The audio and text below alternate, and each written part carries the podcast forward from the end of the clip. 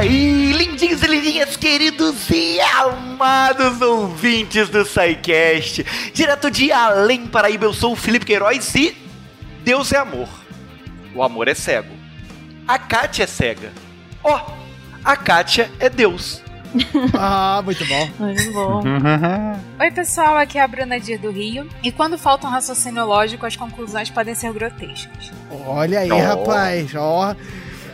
Tipo essa que a gente acabou de ver, certo? É, exatamente. É porque eu conhecia só com a versão do Steve Wonder, né? essa é a versão Essa, essa é a versão nacional. É isso aí. Fala galera, aqui é o Diogo Bob, diretamente de Cabo Frio. E se o Fencas fosse um bom host, eu estaria vendo o jogo do Botafogo. O Fencas não é um bom host. Eu também não estou vendo o jogo do Botafogo. E aí? Por isso que o Felipe está aqui. Olha, tretas, tretas no SciCast. o Fencas não está aqui porque ele está vendo o Botafogo, é isso mesmo? É, deve, não. É, acho que ele não faria isso. É, é, só se ele quisesse engrandecer a torcida, dobrar a quantidade de torcedores. Olá, pessoas. Aqui é a Nanaka de São Paulo e tudo que for dito nesse podcast é falso. Inclusive a frase que eu acabei de falar. Olha aí, ó. pam, pam, pam. Se o Wala Wala, então pena. e sem o Wala Wala? Mas não teve o Wala Wala, é, então, então agora... agora tá faltando argumento incompleto. é. Diga as passas, Catarina, que é Marcelo Guaxinim e sem o Aloala sou eu. Você está ouvindo o SciCast, porque a ciência tem que ser divertida.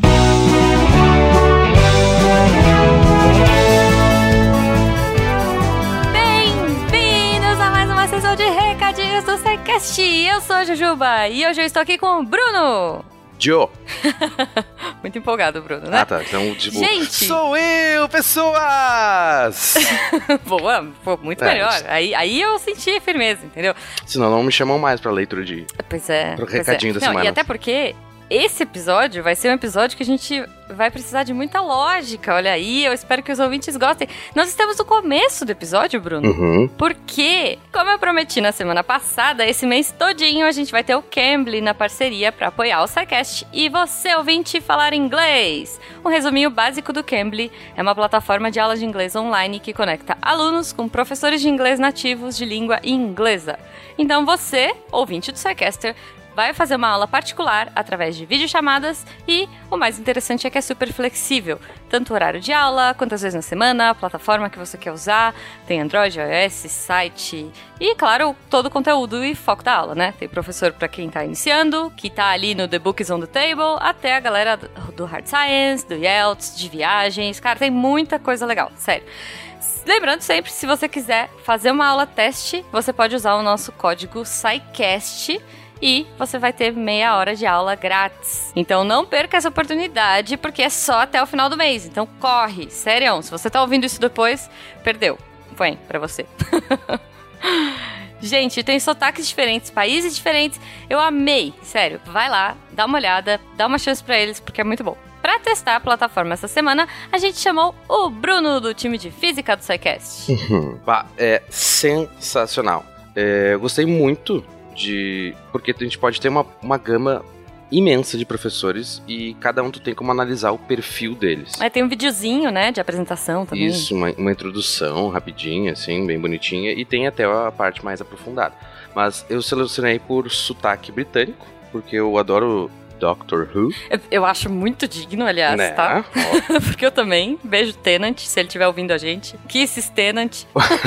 Até procurei uns, uns a lá Peter Capaldi, mas não tinha ninguém. Bom, mas é, é possível filtrar por nível de inglês, né? O professor, pelo tipo que o professor trabalha melhor, se ele é melhor com um iniciante ou, ou com gente mais avançada, ou talvez por país e até por personalidade. Se tu gosta de um professor mais, mais seco ou um mais brincalhão, tem como selecionar lá. Daí, caso tu queira, dá para ter mais informações, né? Como o trabalho dele, a formação, qualificação que tu- ele precisa para ter, se ele também tem IELTS, ele tem, outro- sei lá, quais outros certificados, e até o hobby da pessoa. E daí, casualmente, o, o, professor com quem eu falei, ele era dublador. Olha! Legal, né? Então ele tinha uma voz Que legal. magnífica.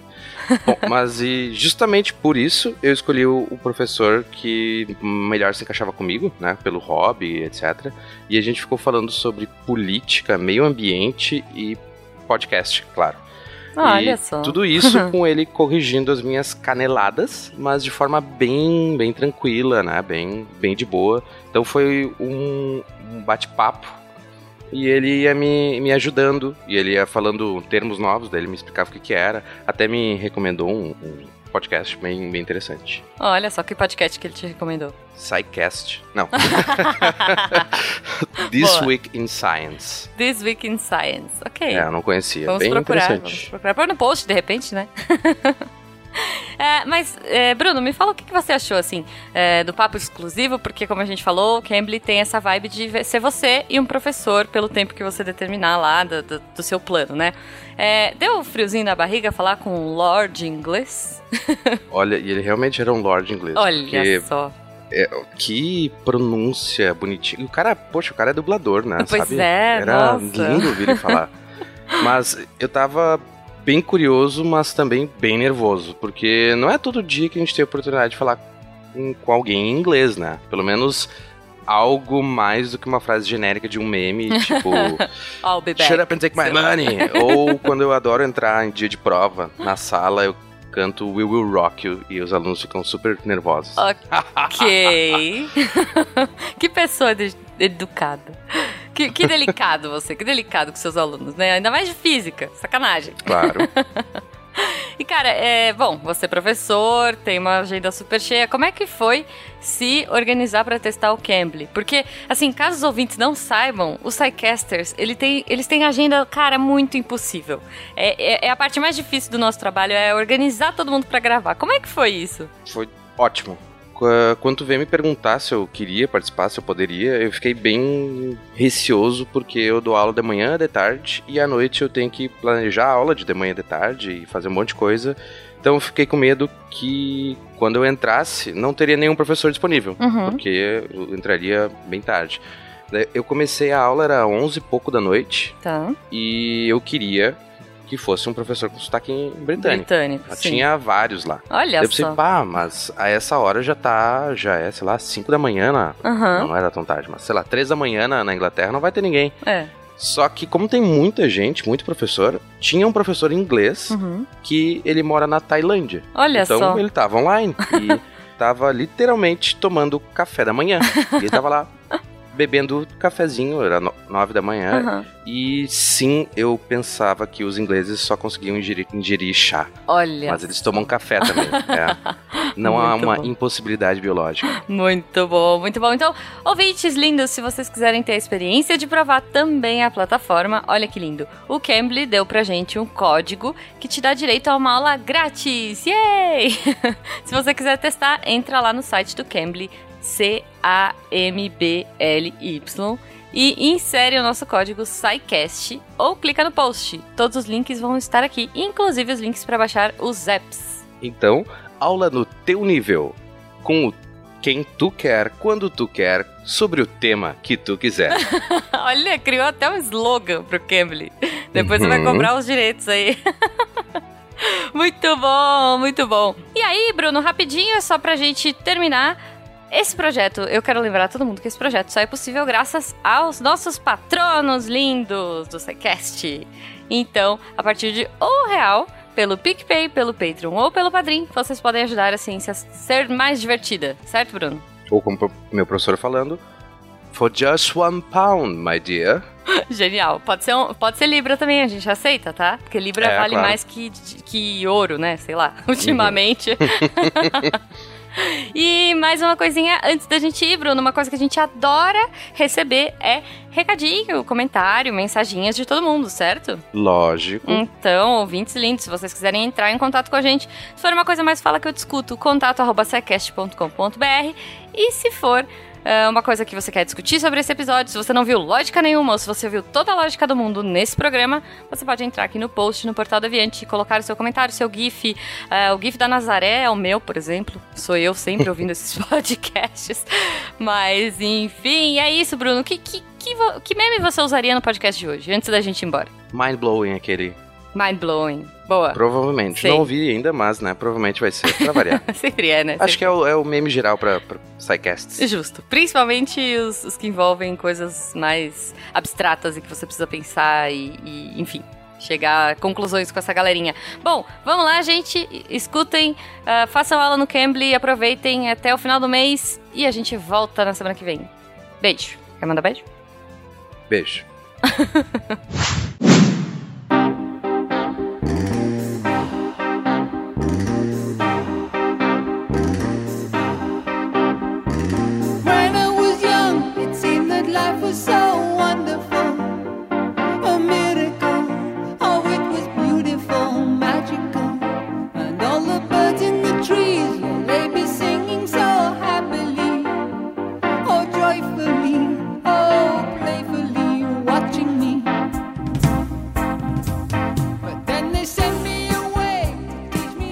isso, gente. Nós passamos por várias áreas da matemática, nós tivemos aqui nos nossos caches de exata é, a oportunidade de conhecer o mundo maravilhoso da matemática, né? Passamos pelas matrizes, passamos pela matemática discreta, passamos pelas probabilidades, passamos por teoria dos números, mas ainda falta trabalharmos aquela que é, é a base não só da matemática, mas talvez pretensão dizer é, da, da análise científica de uma maneira geral. Vamos falar sobre aquilo que fundamenta o nosso raciocínio. Vamos falar de lógica hoje no SciCast, não é, pessoal? Mas, para a gente começar aqui, é, acho que o mais importante para eu entender e para o mundo entender. O que é lógica, queridos SciCasters? É uma coisa que às vezes falta na humanidade. Não, brincadeira. Nossa, É verdade. E como?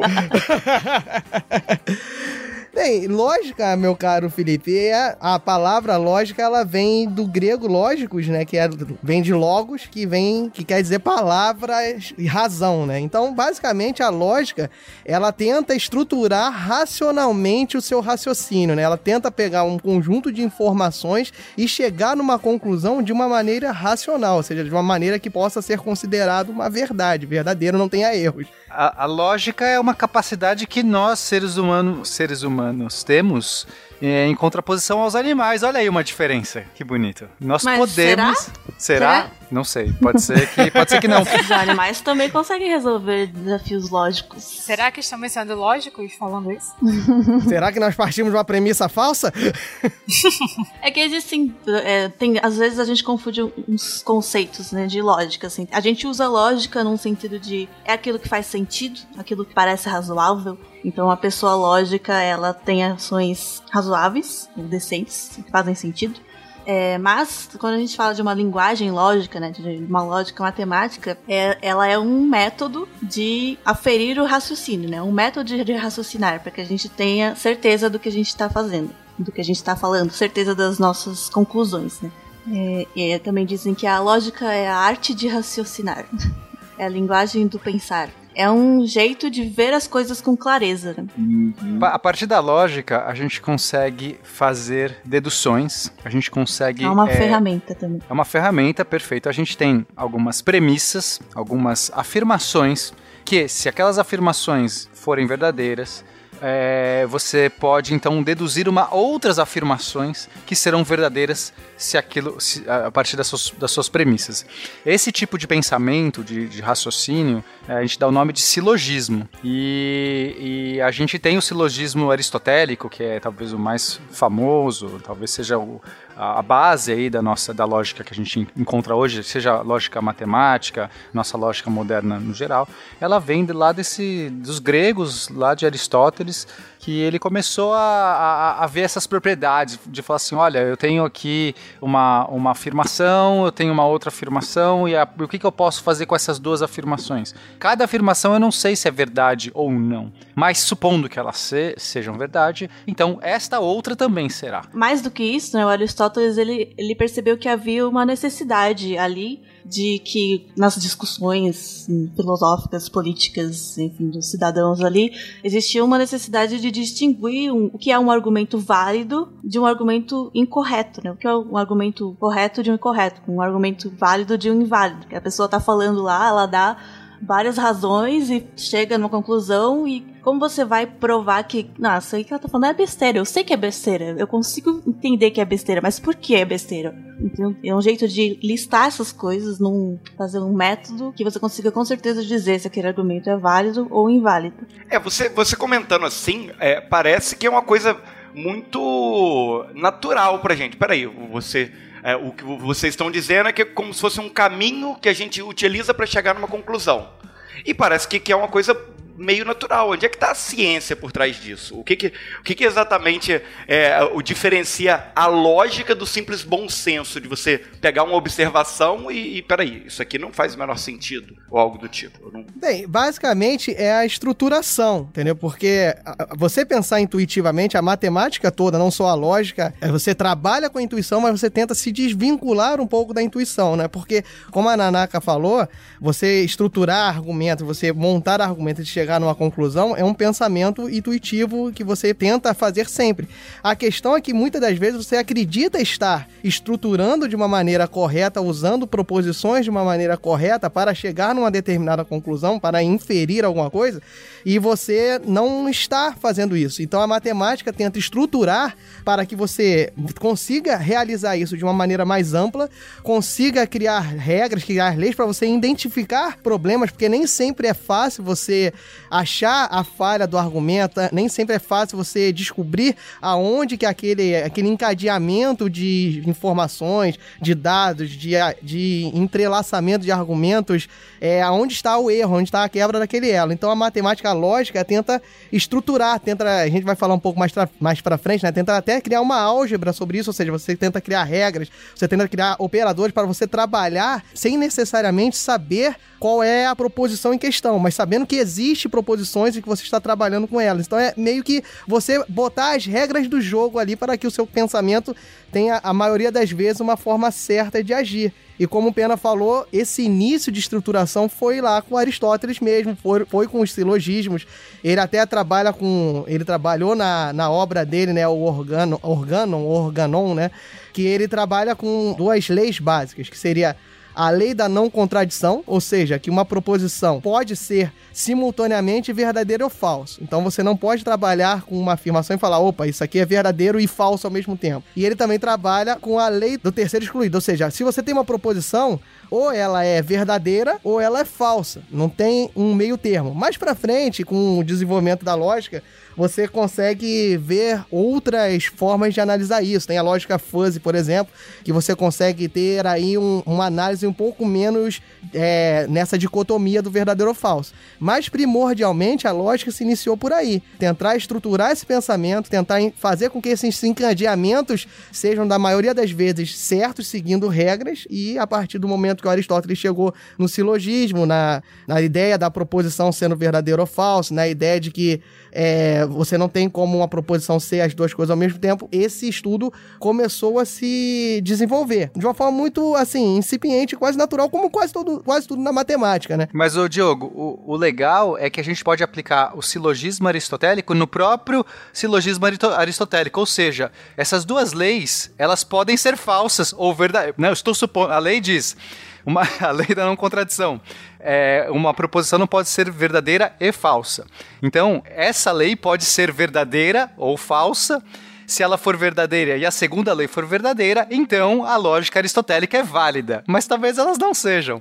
Isso quer dizer que talvez a lógica aristotélica não seja válida. Se a lógica aristotélica não for válida, talvez as proposições elas, elas possam ter estados ambíguos e ela, ela pode não ser simultaneamente verdadeira ou falsa, ou talvez ela seja os dois. É, na verdade, na verdade, eu acho que não. Ele não chega a ser um silogismo entre essas duas premissas, porque elas dizem coisas diferentes. Esse inception aí de você aplicar a lógica na que é um lógica não complexo. fez muito sentido pra mim. Não, porque assim, ele vai, ele vai criar o sistema dele Aham. baseado nessas duas verdades, que ele vai chamar de lei. Por quê? Se em al- qualquer. Ele vai criar um sistema para que você possa, a partir de premissas, concluir, chegar em conclusões, ok? Só que para que isso valha, para que isso esse sistema seja realmente coerente e autocontido, não pode existir premissas que sejam ambíguas, que sejam verdadeiras e falsas simultaneamente, ou que não sejam nenhuma das duas coisas. Ah, sim. Então, nesse sentido que se, se- falhou uma dessas coisas, ah, o sistema dele é falho. O sistema dele é falho, todo o resto que você faz com o sistema dele pode ser falho. Não, Assim, é o que o Pena tá falando é que se você encontrar, se você, isso aqui são leis, ou seja, ele partiu desse pressuposto, né? E se você encontrasse uma proposição que ela fosse verdadeira e falsa ao mesmo tempo, você quebraria todo o sistema, né? É, por exemplo, um qubit poderia estar É, num estado de sobreposição de verdadeiro e falso. Então, eles, a- o silogismo de Aristóteles tem que ser atualizado para funcionar nesse caso, porque senão, você só aplicar ele puramente, você pode chegar em conclusões que não são coerentes, né? Que, que não, não, não, não fazem sentido lógico. Aí temos um novo campo de estudos aí para poder ganhar dinheiro, que é o silogismo quântico. Que tal? Pronto. Essa lógica aristotélica, né, ela foi a base fundamental do que foi criado depois. Mas como a gente, como até o Felipe comentou, ela é bem simples, né? Em, o centro dela é bem simples, é bem, lo- bem como a Bem gente pode dizer, óbvio. né? Falar, ó, lógico, é bem óbvio, assim, são coisas simples. sabe? Se eu tenho isso, então eu tenho aquilo. Eu tenho isso, então eu tenho aquilo. A gente vai ver melhor ainda os tipos de silogismo. É, tem até o exemplo, né, Nanaka, que é, é o exemplo clássico que, que era um- a ideia dele que é todo homem é mortal, Sócrates é homem, logo Sócrates é mortal. Tu vê que é um, é um raciocínio estruturado bem simples de você trabalhar. A gente pode trabalhar aqui também, né, todo Fencas é host. hum, Hum, hum, e aí? Aí a gente travou. Continua, vamos lá? Continua. todo host é bonitão, logo o Felipe também é host, é isso? Não, não. Aí, Não, você- não, não. aí a gente poderia falar que o Fencas é bonitão, mas eu prefiro evitar isso nesse cast. Era sobre lógica, gente. Vamos se manter o tema.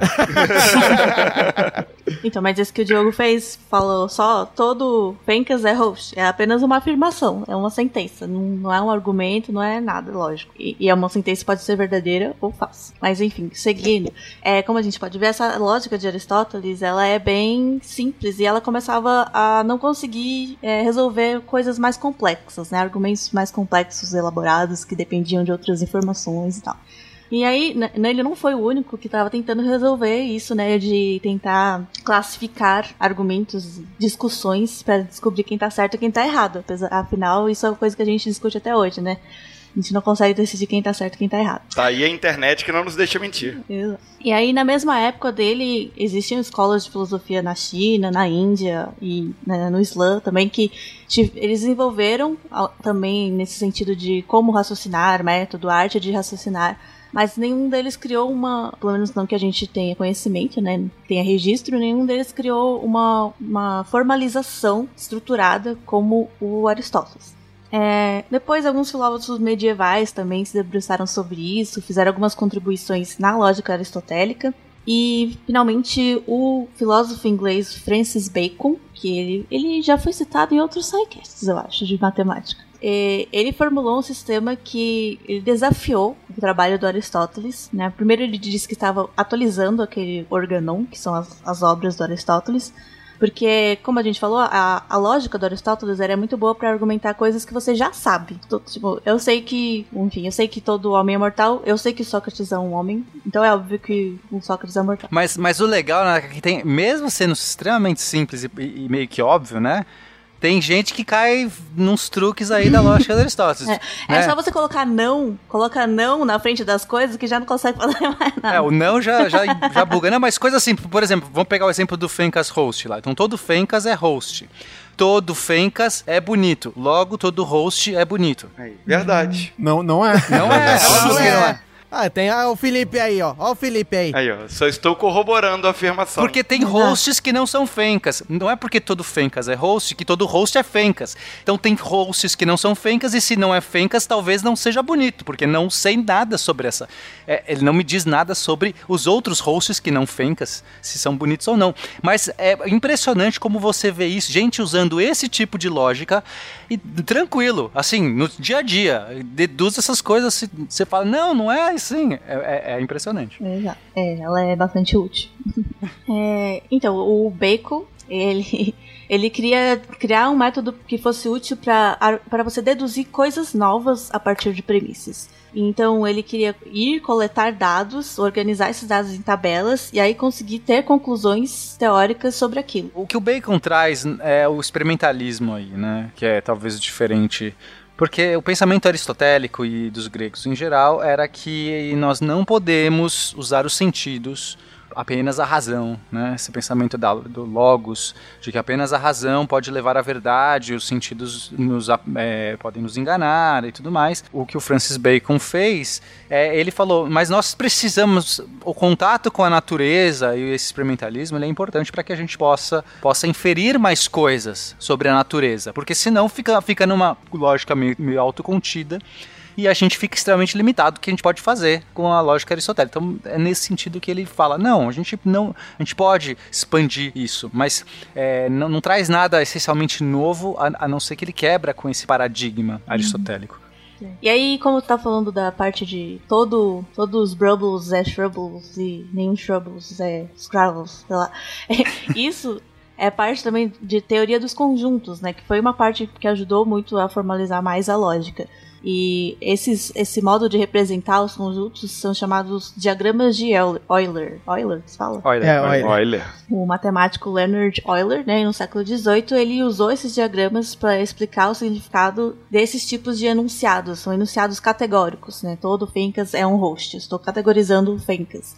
E diz a história é que ele explicou isso usando esses diagramas em cartas para uma princesa alemã, que ele falava sobre física e filosofia e escreveu 234 cartas. É que o Euler era tutor dessa princesa, né? Então ele ia. É que naquela, naquela época tinha muito essa ideia do tutor, né? Os nobres eles tinham seus tutores, seus professores. O ensino deles era nos palácios, não tinha uma escola para príncipes, príncipes e princesas da Áustria. Mas ele era tutor por correspondência, então. Isso. Foi o primeiro Instituto Universal Brasileiro da. EAD. É o primeiro EAD da história. Não, e esse diagrama de Euler que a, de Euler que a Nanaka tá falando, todo mundo conhece aí, a gente estuda desde novo, que é aquela brincadeira de resolução dos conjuntos. Ah, você tem um conjunto A, aí você faz aquela bolinha, conjunto A.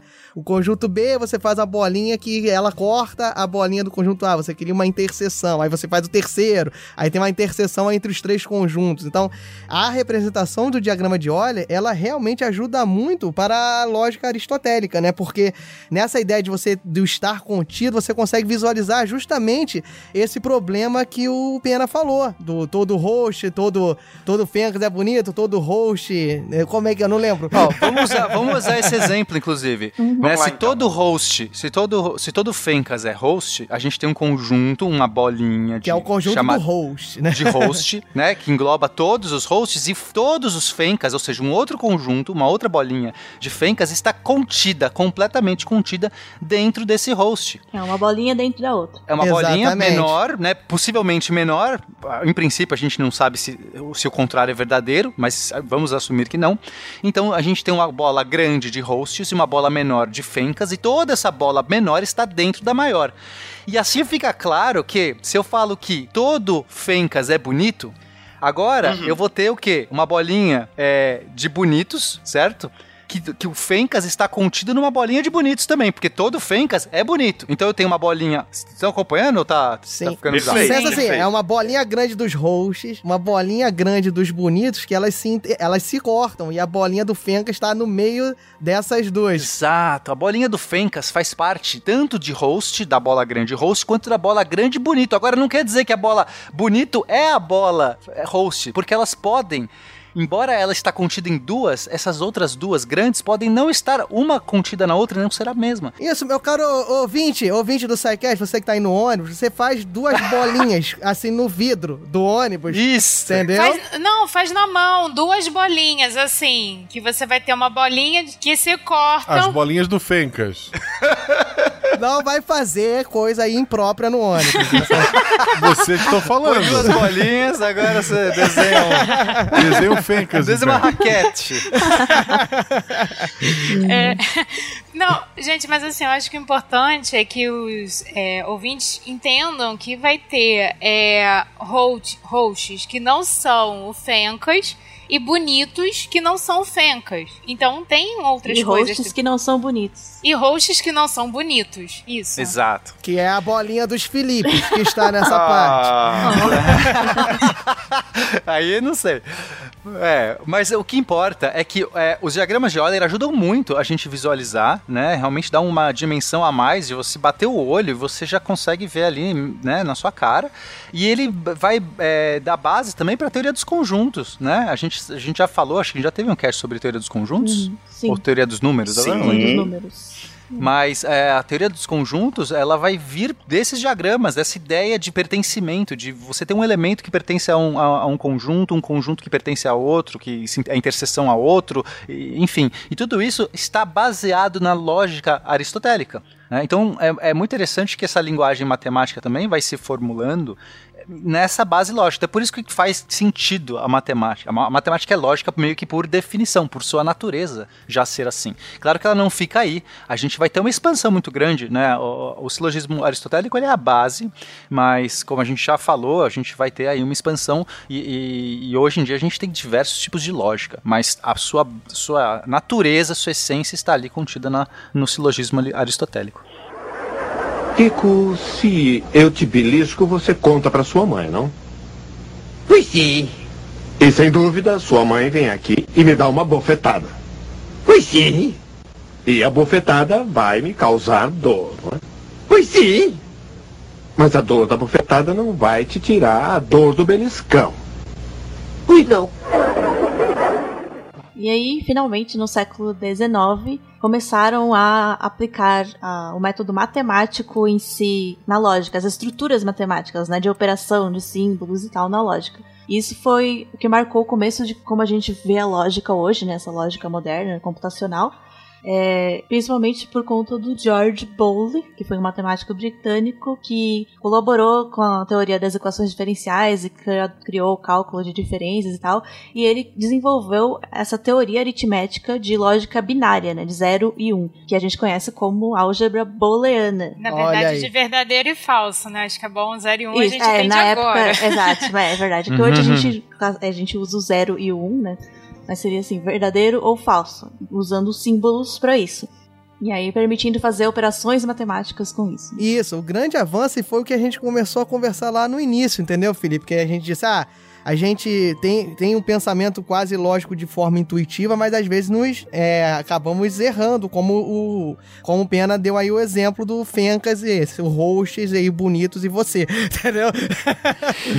mas a, a ideia, justamente, o grande avanço que veio com a álgebra booleana, com o Boole, foi essa estruturação. Você pensa, tenta pensar na mesma, né, em álgebra, né? Álgebra é um estudo da matemática que você mexe com estrutura, você tenta estruturar e criar operações dentro de um conjunto de elementos.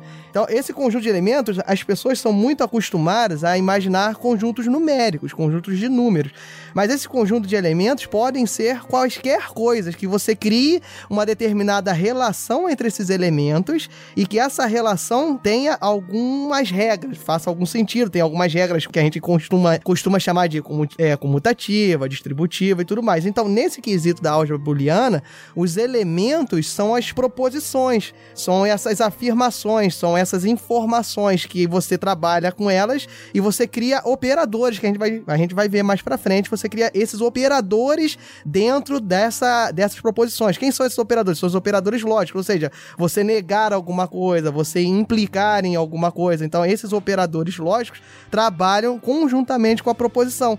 E tal qual o número, quando você cria uma álgebra, né? Quando você cria álgebra numérica, as pessoas às vezes não gostam, mas você começa a trabalhar com números desconhecidos. Você consegue é, trabalhar a regra que você criou sem necessariamente conhecer quem são os elementos. Você faz o famoso A mais B é igual a C. E aí você, ah, e C você multiplica com D. Então eu posso fazer a distributiva no A mais B. Então, tá vendo? Eu tô fazendo operações com números que eu não conheço. E eu sei que vale para todos eles. A álgebra booleana você vai conseguir a mesma coisa. Você vai conseguir fazer relações lógicas com proposições que você talvez não conheça, mas você sabe que vai dar certo. E assim fica mais fácil de você perceber, né? Talvez não pro leigo, mas pra pessoa que vai verificar se aquelas afirmações lógicas são verdadeiras, fica mais fácil dela destrinchar, dela não errar e a- dela identificar erros lógicos, entendeu? Ou até simplificar também, porque igual quando na matemática a gente pode cortar as coisas, né, de um lado ou de outro. Ah, isso aqui quer dizer a mesma coisa que isso, então eu posso cortar, fazer uma simplificação. É, se você pensar em números na mesma coisa, né? A mais B é igual a A mais C. Aí você, ah, eu consigo logo então entender que B é igual a C, porque eu consigo cancelar, pela Hum. lei do cancelamento, essa- esse, esse termo A. E isso vale para qualquer número. Aí é a mesma ideia com a proposição. Você consegue simplificar algumas proposições que estão redundantes, né? Achei curioso, mas eh, me dá um exemplo disso aí. Como, como é que eu simplificaria uma proposição para ela ficar mais simples? Por exemplo, o Felipe é feio. É uma proposição simples. Poxa, gente, peraí. O nome da parada é álgebra booleana porque eu vou sofrer bullying a- o, o negócio inteiro, é isso mesmo. Aí você poderia, aí você poderia pensar na dupla negativa, né? Ó, o Felipe é não, não feio. Logo ele é feio, porque você tá negando a negativa, entendeu? Essas repetições, óbvio que num exemplo bobo desse, é mais fácil Uhum. você falar, o Felipe é feio. Mas muitas das vezes são proposições muito mais densas, muito mais extensas, que você deixando ela de uma maneira estruturada e às vezes assim, de uma forma indeterminada, trabalhando, ah, proposição, essa afirmação eu vou chamar de P, essa afirmação eu vou chamar de Q. É, é mais ou, é mais ou menos assim, ó. Você, vai, você pode encadear um monte dessas proposições e, e vai, vai guardando essa informação. Então, é, é, o Felipe é feio, o feio gosta de maçã, maçãs não sei o que. Você vai encadeando, daqui a pouco você fala assim, nossa, mas peraí, agora o que, que eu sei disso aqui tudo? Aí você dá uma Qual o simplificação. problema de vocês com, a minha beleza, gente? Por favor. Que dó. E aí no final você fala assim, olha, tudo isso é é equivalente, todas essas proposições encadeadas é equivalente falar que o Felipe gosta de maçã. E aí você fala, pronto, é isso aqui, eu resumi toda essa, essa bagunça toda aqui. Se o Felipe é bonito, ele gosta de maçã. Se o Felipe é, é feio, ele gosta de, de ele- maçã. Se o Felipe é bonito, ele gosta de maçã. O Felipe gosta de maçã. Então, ele é bonito? Não. calma. Aê, gostei. Obrigado, Nanaka. Olha aí, a Nanaka acabou de cair na pegadinha. É, eu acho que é o contrário, né? Porque tem as regras. É o contrário, é o contrário. Foi, eu fiz uma falsidade aqui. Ó, se o Felipe é bonito, ele gosta de maçã. O Felipe é bonito. Tô afirmando isso. Ah, que linda. Obrigado. Então, eu sei que ele gosta de maçã, então eu posso eliminar essa frase. Se o Felipe é bonito, ele gosta de maçã. Eu não preciso saber disso. Eu posso eliminar que o Felipe gosta, que o Felipe é bonito. Eu só no final eu sei que ele gosta de maçã. Se é isso que eu queria descobrir, entendeu? Você gosta de maçã, Felipe? Gosto. Go- Se eu não gostava, agora eu gosto. E aí, ó, interessante, porque pela proposição, cara, aí é a ideia do operador negativo, da negação que a gente vai ver um pouco mais pra frente. Mas na negativa você tem que gostar, porque se é- Felipe é bonito, então ele gosta de maçãs, nega- ao contrário, você consegue manter a verdade. Felipe não gosta de maçã. Então ele não é bonito, se você considerar que a primeira é uma proposição verdadeira. E essas negações, essas inversões, às vezes você consegue simplificar elas apenas estruturando. A gente tá falando exemplos aqui de uma, duas, mas a gente na matemática, na lógica e na, na computação, você tem encadeamentos de, de sim, então, de condicionais, de implicações, implicações muito extensas. E às vezes você percebe que passos ali são redundantes. E você com a estruturação que deu início na álgebra booleana na, com Boole, você consegue identificar quando você estrutura certas redundâncias ali. Ah, beleza, esse passo aqui eu não preciso porque eu posso passar diretamente para aquela quinta proposição porque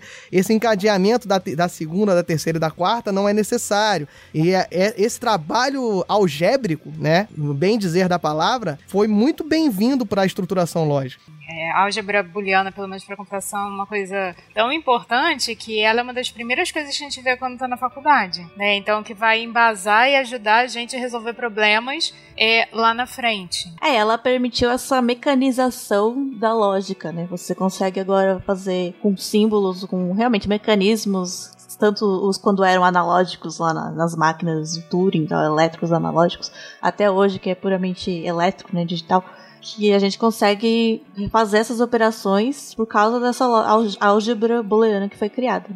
Bom, e aí, isso que a gente estava comentando agora de, ah, se isso, então aquilo, simplifica, é, vamos concluir e tal, são argumentos, né? Então, a gente chama isso também de lógica argumentativa, ou lógica proposicional.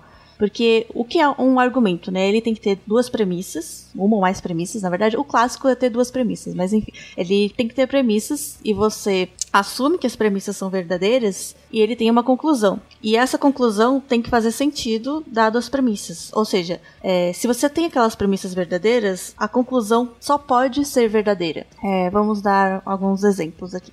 Isso, na verdade, o que eu falei é um, é um argumento dedutivo, né? Eu posso falar assim: todo mamífero tem coração. E todo cavalo é um mamífero. Então, todo cavalo tem um coração. Ok? Ok. Agora, se existe uma forma de, se essas duas premissas fossem verdadeiras, eu, é verdade, eu assumo que é verdade que o mamífero tem coração, todos os mamíferos têm coração, e eu assumo que é verdade que todos os cavalos são mamíferos. Existe alguma forma de ser falso que todo cavalo tem um coração? Não. Não, Não aí. tem. É, é impossível. É, parece óbvio, mas é que quando a gente complexifica um pouco as premissas, você pode cair naquelas pegadinhas, mas assim. É uma coisa óbvia. Dadas essas premissas, essa conclusão não tem como ser falsa. Isso é um argumento dedutivo válido. Perfeito. Porque se eu, se eu concluísse uma coisa que eu não posso ter certeza a partir das premissas, continuaria sendo um argumento dedutivo, mesmo que as premissas fossem ambas verdadeiras. Aquela conclusão não sendo possível de eu ter a partir das premissas, ela- ele seria um argumento inválido. É, é legal, é importante a gente pontuar aqui, né, Nanaka, que a parte do argumento é, é uma estruturação lógica, né? Então, num primeiro momento, você não está preocupado em saber se as proposições que você colocou ali são verdadeiras ou falsas. Depois você vai Exato. verificar. Mas a, a estruturação do argumento é você fazer uma construção lógica para acontecer aquilo que a Nanaka disse no início, que é se depois você chega lá e verifica, ah, Todo mamífero tem um coração. Aí você vai lá com a galera de biologia, pergunta: aí, Werther, é verdade que todo mamífero tem um coração? Aí o Werther chega lá e fala: é verdade. aí chega lá, ô Werther, é verdade que todo cavalo é mamífero? Aí ele fala: é verdade. Então, beleza. De- Depois que você concluiu isso, aí você fala: beleza, então. As minhas premissas são verdadeiras. Eu não preciso mais é, verificar com relação aos cavalos, entendeu? Você provou as, as verdades das premissas, você já conclui sem nenhum tipo de análise empírica, nem experimental, que a sua conclusão é verdadeira. Então, a estruturação do argumento é essa: é você formar uma estrutura lógica para quando você verificar a verdade de uma parte, que são as premissas, você não precisa verificar a verdade da parte seguinte. Você sabe que aquela parte vai ser verdadeira. É que eu não lembro a frase do Felipe no início, mas eu acho que é, partes desse, dessas premissas, desses argumentos, elas não podiam ser verificadas pra chegar na conclusão que ele chegou. É, por exemplo, Deus é amor, é isso? E É, Deus é amor, Deus é amor. Deus é amor, ok. Se Deus é amor, mas se Deus é amor, como é que quem sabe que Deus é amor? Quem disse? Ah, o isso? argumento dele é- era, era válido, mas a gente não consegue verificar as premissas. Isso. Deus é amor, o amor é cego, beleza? Ah, não, nesse caso tem uma pegadinha, isso tudo bem. Mas que a Kátia é cega, eu sei, gente. Eu passei a minha infância inteira vendo ela na televisão. A TV mente, Felipe. Ah, hashtag Globomente. Vocês conseguem encontrar ó, a, a irregularidade, sei lá, a pegadinha nessa, nesse argumento? É que Deus é amor. Como que era a segunda parte? O amor é O cego. amor é cego. O amor é cego. Kátia é cego. Tá, você tá dizendo que o amor é cego. Mas ele não é a única coisa que é cego. né? Outras coisas podem ser cegas. E outras coisas podem ser amor também. É, Deus é amor. Mas outras coisas podem ser amor. É diferente você usar um igual e você usar um está contido. Exato. E aí que tá a pegadinha, porque do mundo dos cegos, no conjunto cegos, bolota cega, tem várias coisas ali dentro. É, por exemplo, o amor. Por exemplo, Kátia. Agora, Kátia não precisa ser a mesma coisa, o mesmo elemento que o, o amor. São dois elementos distintos que estão dentro do conjunto cego.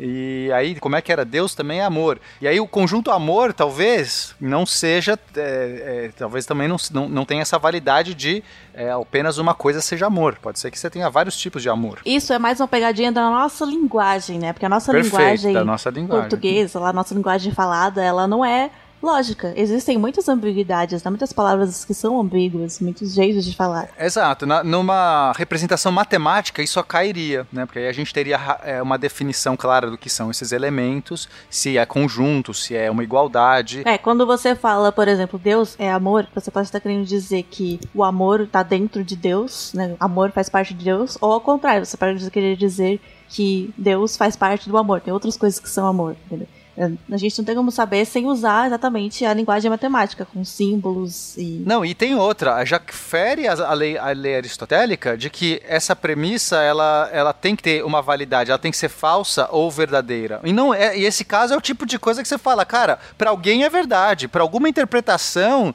Deus é amor, pra outro fala assim, não, o que eu entendo de amor não é. E aí já fere, já acaba, o sistema se cracheou aí. Você não precisa nem da próxima, porque essa premi essa afirmação, ela não tem uma valida, uma, um, um conceito de verdadeiro e falso inequívoco. Ele já depende de um observador, de uma circunstância, de um conceito, de uma interpretação. Então não existe amor na matemática, é isso?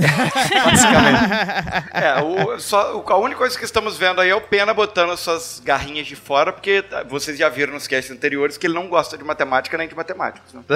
É, isso é verdade, ele não gosta de mim. Não, mas, Pena ó, não ó- gosta de mim. Logo. mas, mas a ideia, a ideia principal de- dessa interdição é o seguinte, porque é o que o Pena tava falando é absolutamente verdade, né? Que a- o Deus é amor é uma, é, uma, é uma proposição que você não tem como verificar se ela é verdadeira ou falsa dentro da lógica que a gente está trabalhando. Mas o interessante é o que a gente está discutindo aqui é que é, é a estruturação do argumento, entendeu? Você pode muitas antes de fazer essa avaliação que o Pena fez, você pode ver se a estruturação da sua, do seu argumento ela está seguindo as regras da lógica, para depois você verificar se aquelas premissas são verdadeiras. E o que a Nanaka explicou muito bem, a língua portuguesa, se você trabalhar com a língua portuguesa, você trabalha com certas ambiguidades. Então a gente tem que fazer para você aliar a linguística com a matemática, você tem que trabalhar com certos entendimentos, com certas considerações. Que no caso aqui seria essa. A gente ia falar, beleza, o é aqui vai ser o quê? O é, o é é igual? O é é estar contido? Qual é a interpretação do é? Por isso que na matemática, quando você vai trabalhar com a lógica, você não usa é. Entendeu? Então, a, a ideia é você adequar a linguística aos, aos, aos critérios, aos pilares da lógica matemática. Então, que, qual é o pilar da lógica matemática? Você não pode ter coisas ambíguas, tem que ter tudo muito bem definido. Então, você trabalha com existe, você trabalha com não, você trabalha com estar contido, que são termos da nossa linguística, da, da língua portuguesa, que não gera ambiguidade. E assim tem em todas as outras, em todos os outros idiomas, idiomas mais fáceis, idiomas mais difíceis, mas tem essa estruturação de quem são esses instrumentos lógicos que você vai poder usar para ter um raciocínio lógico matemático correto, entendeu? E aí você entra naquela ideia que a gente estava comentando dos operadores lógicos, da álgebra booleana. Você vai determinar qual palavra vai identificar determinado operador lógico. Ah, você quer falar que uma coisa é exatamente igual a outra, você, vai, se for em proposições, você vai trabalhar com equivalência. Você quer falar que um conjunto está dentro do outro, você vai, na língua portuguesa você vai trabalhar com estar contido. E assim você vai evoluindo. E essas pegadinhas, a maioria delas trabalha com essa ambiguidade. Kiko, se eu te belisco, você conta pra sua mãe, não? Pois sim. E sem dúvida, sua mãe vem aqui e me dá uma bofetada. Pois sim. E a bofetada vai me causar dor, não é? Pois sim. Mas a dor da bofetada não vai te tirar a dor do beliscão. Pois não. Não, e teve um cara, teve um cara que ele, ele ajudou muito nessa questão, porque é, tirar essas ambiguidades da, da- do linguajar, que foi Gottlob Frege, que era um filósofo alemão, e ele resolveu dar um tapa nessa, nessa lógica até então. Ele é um cara do século XIX, e, e aí ele falou, olha, ah, esses quantificadores aristotélicos, né, que, como é que a gente funcionava na lógica aristotélica, a gente tinha é, alguns quantificadores que era, seria todo, todo mundo, né, todo, todo é, homem é mortal, ou existe um homem. Isso já causava uma confusão e um monte de ambiguidades ali. Então ele primeiro co- colocou outros usos, outras palavras possíveis para você quantificar, então ele usou cada, que já ajudava um bocado em várias situações. É, mais do que isso, ele definiu o que seria um axioma. Ele falou, ele, ele percebeu que existiam algumas verdades, algumas, algumas proposições que é, elas não poderiam ser verificadas na própria lógica que ela tá dentro da lógica que ela estruturava. É como se fossem os bloquinhos, os tijolos iniciais, sem o qual você não, não construiu nenhuma casa.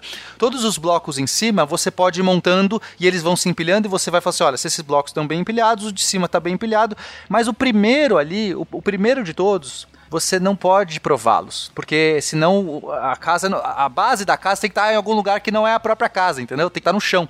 Seria mais ou menos essa ideia. E isso é o axioma. Então, o axioma seria uma verdade que você assume, é, seria um- uma proposição que se assume como verdadeira sem precisar de prova. É, então, se a gente pegar como exemplo é, a geometria euclidiana, né, que seria a geometria que a gente aprende no colégio, o espaço, né, que é um espaço é, plano, trivial, é, a, a ideia é que a gente, a gente precisa de alguns é, axiomas para começar a, a, a fazer lógica dentro desse espaço. E a ideia é que esses axiomas sejam os mais básicos possíveis, é, possível. Para quê? Para que você fale, olha, se esses são os meus tijolos iniciais, eu não quero pôr um tijolo que eu acho que tá zoado aqui no meio. O tijolo inicial eu, tem que ser algo que eu falo, não é possível que isso não seja verdade. É, por exemplo, eu não sei, é, estou Não. perguntando. Um axioma seria eu dizer. É que eu não sei, pra mim isso é uma tautologia. Por exemplo, eu dizer se A é igual a B, então B é igual a A. É, sim, mas se você pode virar uma tautologia no momento que você assume que isso é um axioma. Porque se você não tem nada, é melhor que você defina isso. Você diz assim: se um elemento é igual ao outro, o outro é igual a um. Isso é um axioma. Que é bom você colocar isso como um tijolo básico, porque se você nem definiu isso, É lá uma no meio do regra da matemática, né? Que você vai É uma regra. usar. É uma regra. Então, por exemplo, um dos axiomas, o primeiro axioma da, da geometria euclidiana é coisas que são iguais a uma mesma coisa são iguais entre si. Tipo, A é igual, é igual a B, B é igual a C, C é igual a A. Tipo, é isso que ele está dizendo. Então ele começa depois. é, se iguais são adicionados a iguais, os resultados são iguais. Olha que coisa meio doida, né? E aí ele vai continuar. Se iguais são subtraídos de iguais, os resultados são iguais. É tudo muito óbvio, mas é bom que seja óbvio, porque é um axioma. Sem essas regras, tá? E aí, enfim, eu não vou ficar falando sobre isso, a gente pode fazer um cast até para falar sobre a geometria euclidiana depois. Mas a ideia aqui é que a gente, que esse cara percebeu, é que a gente tem que, é, que seria essa lógica axiomática, ela, ela precisa de alguns tijolos fundamentais para que ela seja autocontida. E inclusive a própria matemática, ela tem esses tijolos fundamentais e a gente não pode, é, é, em algum momento a gente talvez tenha que abrir mão que a matemática ela seja sempre verdadeira. E, e esse resultado incomoda muitos matemáticos. Eu tô aqui para incomodar eles mesmo. Essa é a É, minha você ideia. tem que partir de alguma coisa, né? Senão. Exatamente. Perfeito. Tudo isso porque vocês estavam explicando aí a lógica do argumento dedutivo, certo? Mas isso que o, que o Pena comentou sobre a, a estruturação axiomática é de veras importante mesmo, de veras é uma coisa muito de velho. Mas ele funciona para toda a estruturação lógica. E foi o avanço do estudo da lógica, foi os avanços de, de Gödel, que a gente ainda não falou aqui. Gödel, contribuiu muito para essa álgebra, para esse trabalho da lógica. Pro, tem até o teorema da incompletude de Gödel, que a gente não vai entrar tão profundamente aqui porque é muito abstrato, mas ele mostra que os sistemas ax- axiomáticos eles não são completos. Vai ser, ele não consegue explicar tudo, ele não consegue, ele não consegue é, deduzir ou assim, perdão, eles não conseguem é, descobrir se é verdade ou falso todas as proposições que aquele sistema está se propondo a, a construir, né? Mas enfim. Esse pensamento dedutivo acarreta, vem de todo esse pensamento, e também tem, além do pensamento dedutivo, que é essa ideia do encadeamento de proposições para você chegar numa conclusão, que é o argumento em si, é, tem o pensamento indutivo, que o indutivo é, é aquela coisa de indução mesmo, você tentar, por conta de coisas passadas, que você concluir uma terceira coisa, né? É que assim, o, o indutivo, ele não te dá uma certeza, ele te dá uma probabilidade. Assim, Exato. o dedutivo, você tem certeza de que aquilo, se a premissa for verdade, a conclusão é verdade. Ele é válido ou inválido. O argumento indutivo, você acha que é provável que aquela conclusão seja verdade, dadas essas premissas. É, ele, ele é como se fosse um secundário. Ele, ele é, um, é um pensamento lógico, assim, que ele incompleto. Se pode ser pensa, pensado assim, que você vai construir um pensamento lógico, só que, vai fazer sentido, que vai estar dentro da estrutura lógica, só que ele vai depender de uma análise de, de, algum, de um, algum pedaço, para você ver se aquele pedaço ali é verdade. Vamos dar um exemplo. Eu encontrei aqui um Fencas. Oi, Fencas, tudo bem? Que você faz? Eu sou host. Ah, um Fencas é host. Aí outro dia eu conheci outro Fencas. Oi, Fencas 2, tudo bem? O que você faz? Eu sou host. Olha, um Fencas é host. Eu encontro 10 Fencas e todos são hosts. Aí eu posso inferir que todo Fencas é host. Pô, se, se todo Fencas que eu encontrei até hoje, todos são hosts, Eu acho que então no universo todo, todos os Fencas são hosts. E isso é uma inferência, estou induzindo, é, é um pensamento de indução. Então, é, a minha regra que tá valendo para um particular aqui, eu aplico para o genérico. Eu expando essa ideia para todos. Né? Mas um dia alguém pode encontrar um Fencas, e pode ser raríssimo, pode ter um Fencas no universo que vira e fala assim: eu não sou host. Ah, inclusive o Felipe me desbancou, não sou mais host, inclusive. e aí você fala, então aquela regra caiu. E se toda a sua, é, a sua inferência, que você, toda, né, tudo que você deduziu a partir desta, desta premissa, dessa inferência inicial, pode ser que ela caia. Porque você precisava, sei lá, lá no final das suas deduções todas, que, to, que essa, essa verdade fosse verificável, mas ela não era. Era só um chute. Era um bom chute, parecia um bom chute. Mas É, aí você pensa, né? Fazendo um exemplo, né? De bom chute. Você pensa, todas os guaxinins no mundo até hoje que eu vi tem pelos. Certo. Aí eu cheguei no SciCast, né? E vi que o daqui também tem pelos. Então, automaticamente, a gente conclui.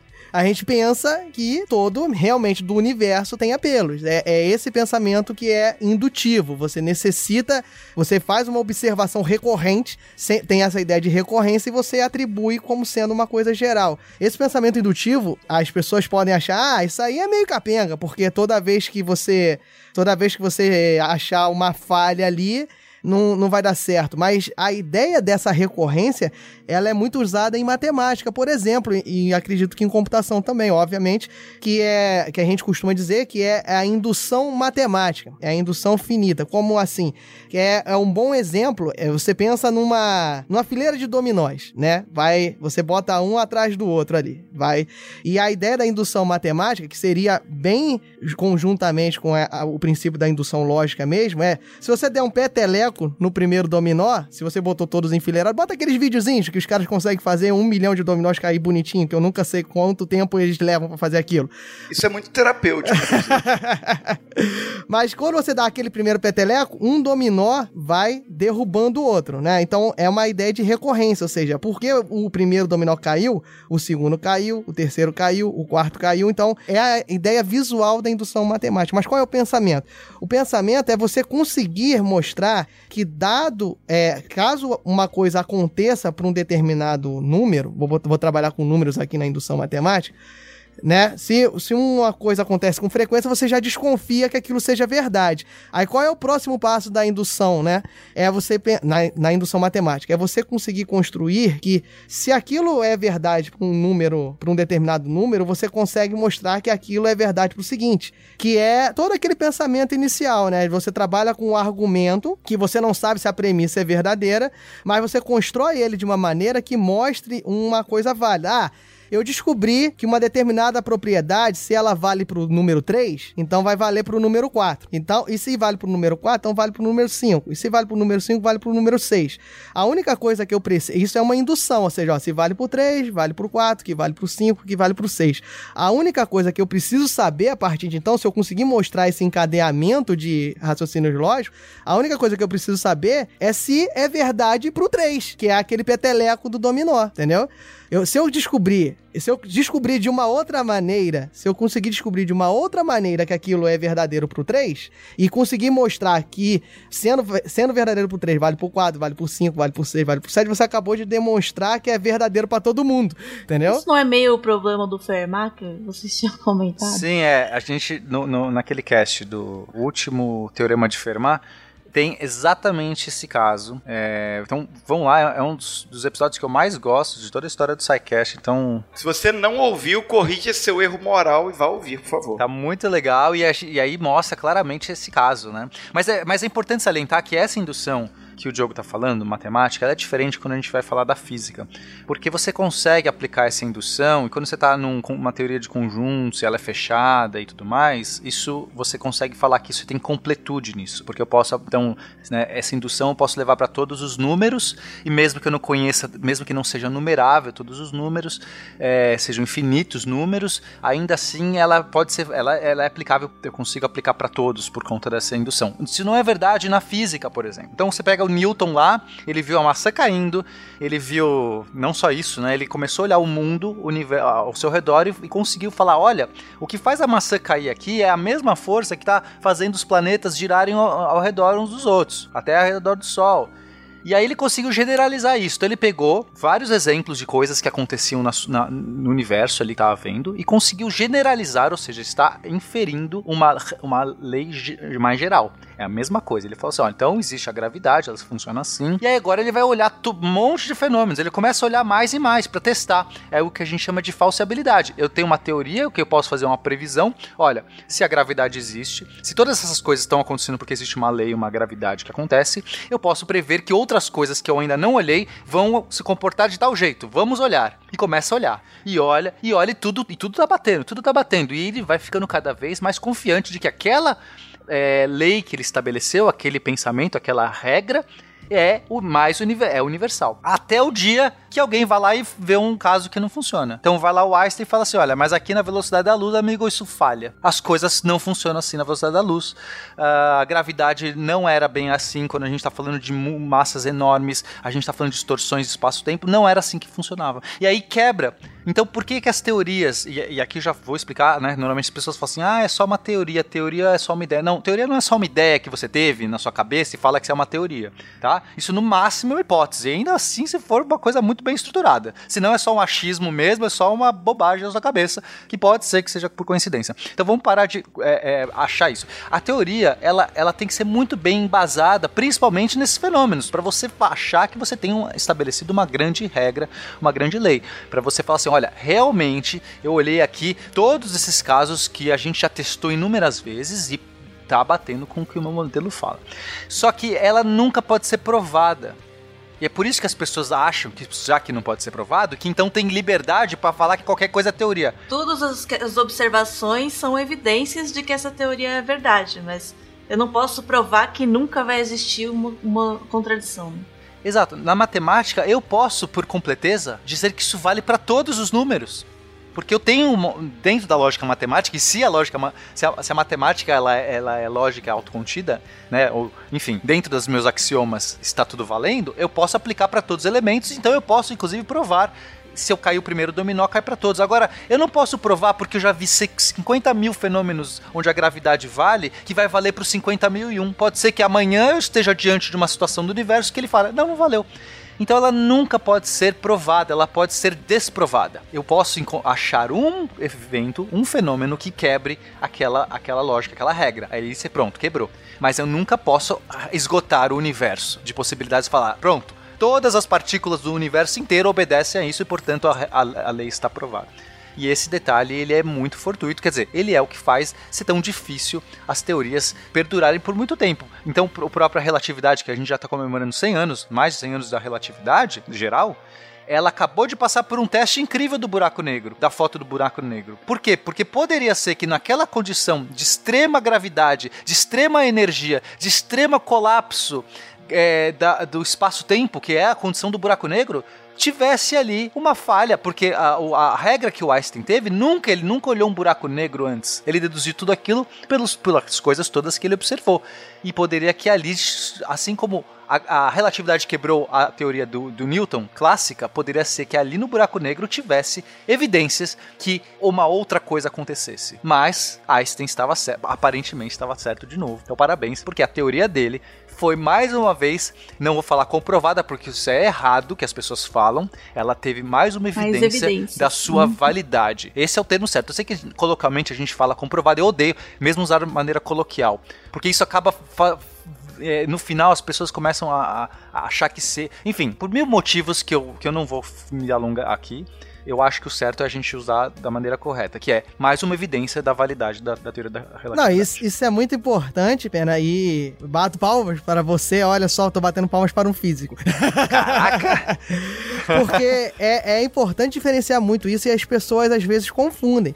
A matemática, ela é, não é pejorativo falar isso, ela, ela trabalha como sendo uma, uma linguagem, uma estruturação que tenta servir de linguagem para que todos entendam, todos consigam fazer manuseios, consigam interpretar a natureza. E como linguagem, é natural que ela tente sempre ser válida, seja, seja comprovada, seja, como o Pena falou, fechar, vale, valha para sempre, não tenha furos, para quando ela precisar ser adequada a um determinado fenômeno, ela não faça com que você tenha interpretações erradas do fenômeno físico, entendeu? Então, a matemática sempre vai existir. Por exemplo, a matemática tem a noção dos números, tem a, tem a ideia do infinito, ela quer que as coisas funcionem dessa maneira, mas você, quando molda uma teoria física, você não usa todos os elementos, talvez, que a matemática lhe proporciona. Por quê? Porque não é necessário. Aí chega, por exemplo, em pontos de singularidade, quando você chega num modelo. O que que é o ponto de singularidade? Na matemática não tem problema nenhum ter um ponto de singularidade.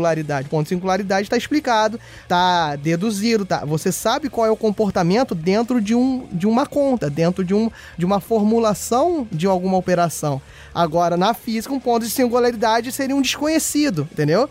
Então, essa, essa e eu acho que as pessoas confundem muito, justamente porque, como a matemática é uma linguagem e ela é aprendida desde sempre, as pessoas tendem a trazer a matemática para o outro, para outros pensamentos, tenta usar os termos matemáticos para outros pensamentos, como provar. Provar é uma coisa da matemática. Aí as pessoas tentam fazer demonstrações e tentam achar que o provar matemático é o mesmo provar físico, é o mesmo provar, provar de outras ciências. E assim acaba caindo em vários erros. E aqui a gente está discutindo justamente a lógica na matemática. Então, não necessariamente isso vai ser válido sempre em todos os ambientes. Perfeito.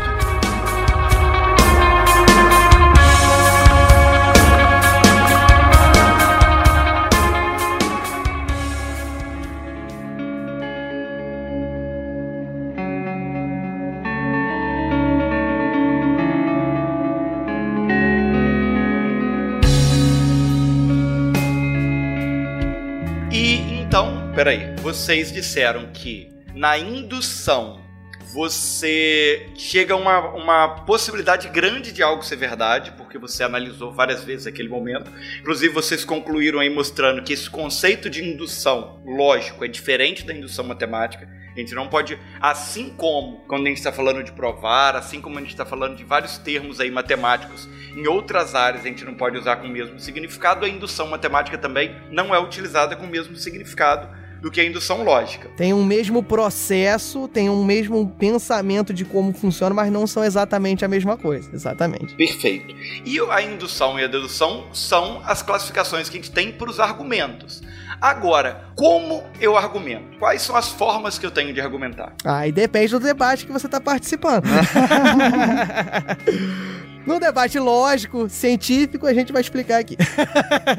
A gente pode falar da, da- exatamente como você falou, né, das formas de um argumento dedutivo simples, né, básico, que são as estruturas clássicas de um argumento. Aquele bem aristotélico, né, como a gente falou antes. E aí tem aqueles nomes, já vem os nomes Os em nomes latim, mais né, divertidos os- que tem. é, isso eu nunca esqueci, eu aprendi na escola. É, o primeiro é o método da afirmação, ou em latim o modus ponens. Isso aí, que são os pôneis, entendeu? São os pôneis malditos. Pôneis Aí veio a musiquinha na cabeça, né? Significa que é uma maneira de afirmar. E é aquele argumento do silogismo, lógico, que a gente já falou, né? Quer dizer, se, se por exemplo, a regra do Felipe, se o Felipe é bonito, ele gosta de maçã. Isso é uma premissa. A outra premissa é o Felipe é bonito. Então eu posso concluir que o Felipe gosta de maçã. É isso. Eu disse que se, se P, a gente usa P e Q normalmente para como símbolo das premissas em lógica, né? Mas pode ser qualquer coisa. X, Y, A, B, banana, maçã. Enfim, eu- então o, o modus ponens é assim: a primeira premissa é se P, então Q. A segunda premissa é P. E a conclusão é Q. Porque eu sei que toda vez que eu tenho P, eu tenho Q. Agora tenta falar isso na língua do P. Desafio você. É, o, o modus ponens, né, malditos, é, é, é, uma, é uma relação de implicação, né? Que você, você estrutura de uma forma que se a primeira coisa é verdade, você sabe que a segunda será também. Sem necessariamente avaliar a questão da veracidade dessa segunda proposição. Com a parte do, do Felipe Bonito, as pessoas às vezes confundem porque ser bonito é uma coisa muito. É arbitrária. É né? muito arbitrária, muito abstrata. Mas Não, é muito difícil mesmo, gente. É difícil ser bonito. até porque eu não acho, por exemplo. Eu vou combinar de te encontrar pra ir no shopping, sei lá. Aí eu posso falar assim: se estiver chovendo, eu te encontro no cinema. E aí está chovendo. Mas que- quem fala uma coisa dessa, Nanaka? Que pessoa, você fala isso? Se tiver chovendo, eu te encontro no cinema? Nun- Nunca. Por que não? Porque você não vai se encontrar na rua, você vai direto Não vai pra praia. É, o Pena, o Pena, Ah, o Pena não vai pra praia. O Pena não A gente vai de qualquer jeito ao cinema. Eu pensei que assim, ah, se tiver chovendo. É, talvez não seja o melhor exemplo. Se tiver chovendo, eu vou contigo no cinema. Se der sol, eu vou com o Pedro pra praia. Se estiver chovendo, eu vou te encontrar direto no cinema. Aí eu olho pro céu, tá chovendo. Se Mas será que tá chovendo na minha casa? Aí, tá vendo? Quebra o argumento aristotélico. Não dá pra ser só verdade e falso. É, é verdade, é verdade. Você, esse argumento você tem que. e Isso entra naquilo, acho que, do, do alemão lá, de que você tem que fazer um sistema fechado, né? Você tem que assumir que eu falo está chovendo, quer dizer que está chovendo em todo lugar, pra esse, pra esse argumento lógico ser verdade. Senão quebra a lei aristotélica. Oh, já sei, ó, ó, ó, assim, se eu comi, se eu como pizza, eu engordo. Eu comi pizza, logo eu vou engordar. A não ser que faça muito exercício. Né? Não, mas se eu como pizza, eu sempre engordo. Não importa, não importa se eu fizer exercício, se eu morrer, eu já engordei. É, eu tô vendo. Hoje o papel do Pena é falar assim: vou quebrar todos os argumentos. Não, mas é. Mas, tá, mas acho que tá claro, né? Essa ideia do, do pônei, né? Acho que. E qual seria então a opção, a variante? O modo Stolens. Na verdade, que é a negação, né? Então, tendo aquela mesma ideia, né? Do P e o Q. Então, se eu tenho P, então o Q. Se o Q for falso, então o P também vai ser falso. É meio uma lógica reversa, né? Se P implica em Q, então toda vez que tiver P, vai haver Q. Se eu não tenho Q, então eu também não tive P. É. É, se você fazer esse, esse pensamento da Nanaka, né? Vamos quebrar aqui o, o Pena. Tá chovendo no mundo todo, tá, Pena? Tá chovendo no mundo todo. Veio, sei lá, deu algum evento climático e está chovendo no planeta Terra inteiro. O dilúvio. Aí, o dilúvio, o grande dilúvio, isso. O Guaxinim está fazendo a sua arca, né? Então pensa o seguinte, aí pega aquele argumento. A, a Nanaka falou assim pra você, ó, Pena, se estiver chovendo, eu te encontro no cinema. Tipo, aí Vocês se encontram no cinema. Aí, essa ideia da negação é assim: vocês não se encontraram no cinema. O que, que eu posso deduzir? É que não, não choveu. Não Ou choveu. então que o Pena deu um bolo na nanaca. Pode Se o ser. Pena decidiu de bicicleta. É, ela não quis mais esperar. Tá, ó, é, o- um que eu acho que é mais difícil de quebrar. Se existe gravidade, os objetos caem. Olha, os objetos não caíram. Logo, não existe gravidade. E se você tiver um buraco negro? Aí, ó, que te quebrei também. Aí, pronto, toma aí essa. É, tá bom, Draga. Mas acho que ficou claro, porque você prova meio pela reverso a ideia, né? O outro era direto. Isso implica naquilo, deu isso, então aquilo. Esse é, esse é o reverso. Se isso implica naquilo, não deu aquilo, então não é isso. É, não pode ter dado a primeira coisa, porque senão, pela sua implicação, você cairia numa que a gente. que é até um, um instrumento lógico, né? Você cairia numa contradição, que a gente vai falar ainda, né? Se você tiver no buraco negro, gente, cair é o menor dos teus problemas.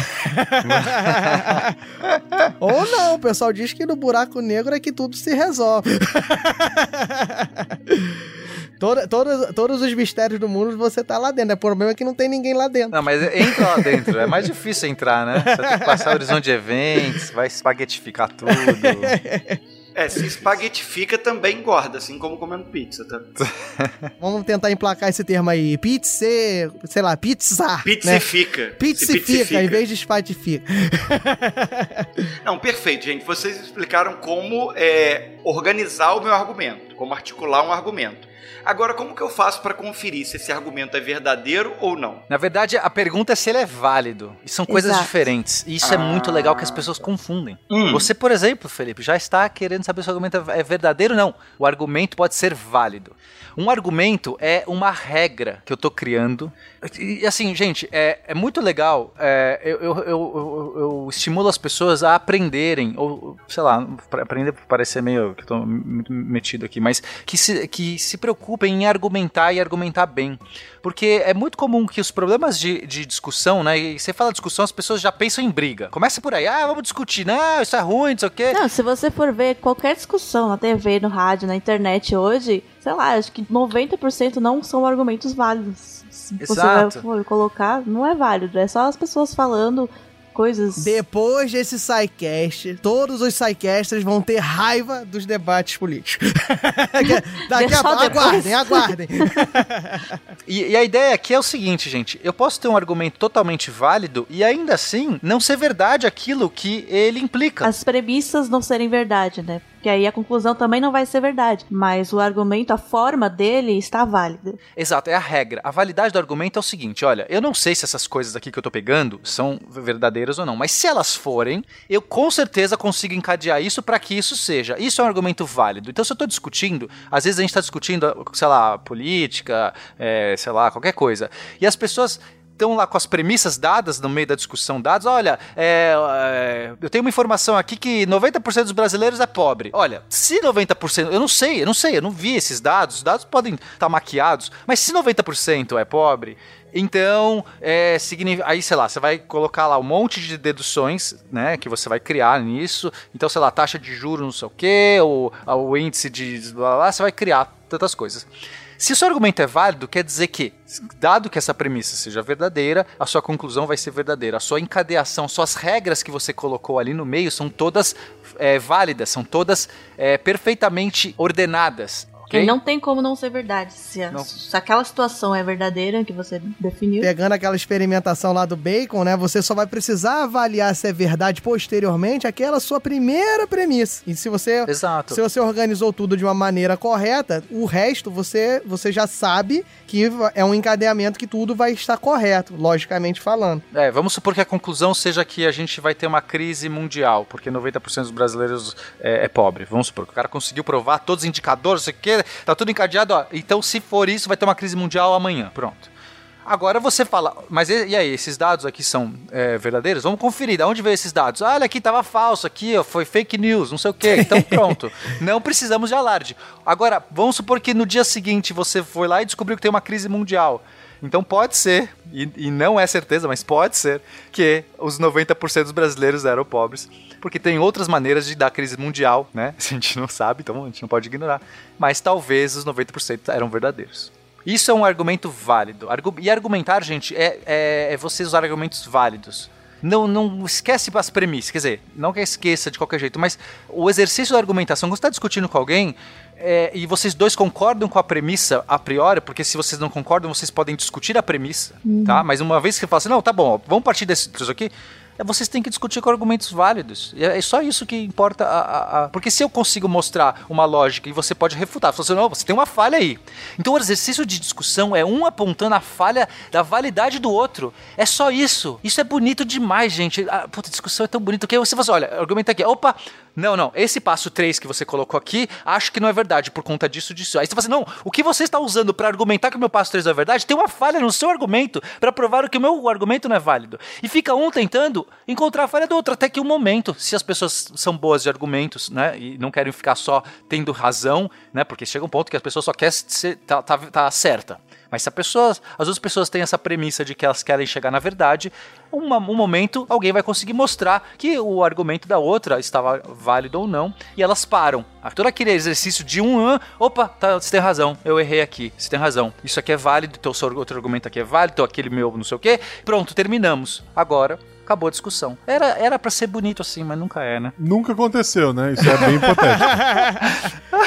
No meio do argumento do Pena, alguém já bloqueou ele. Com certeza.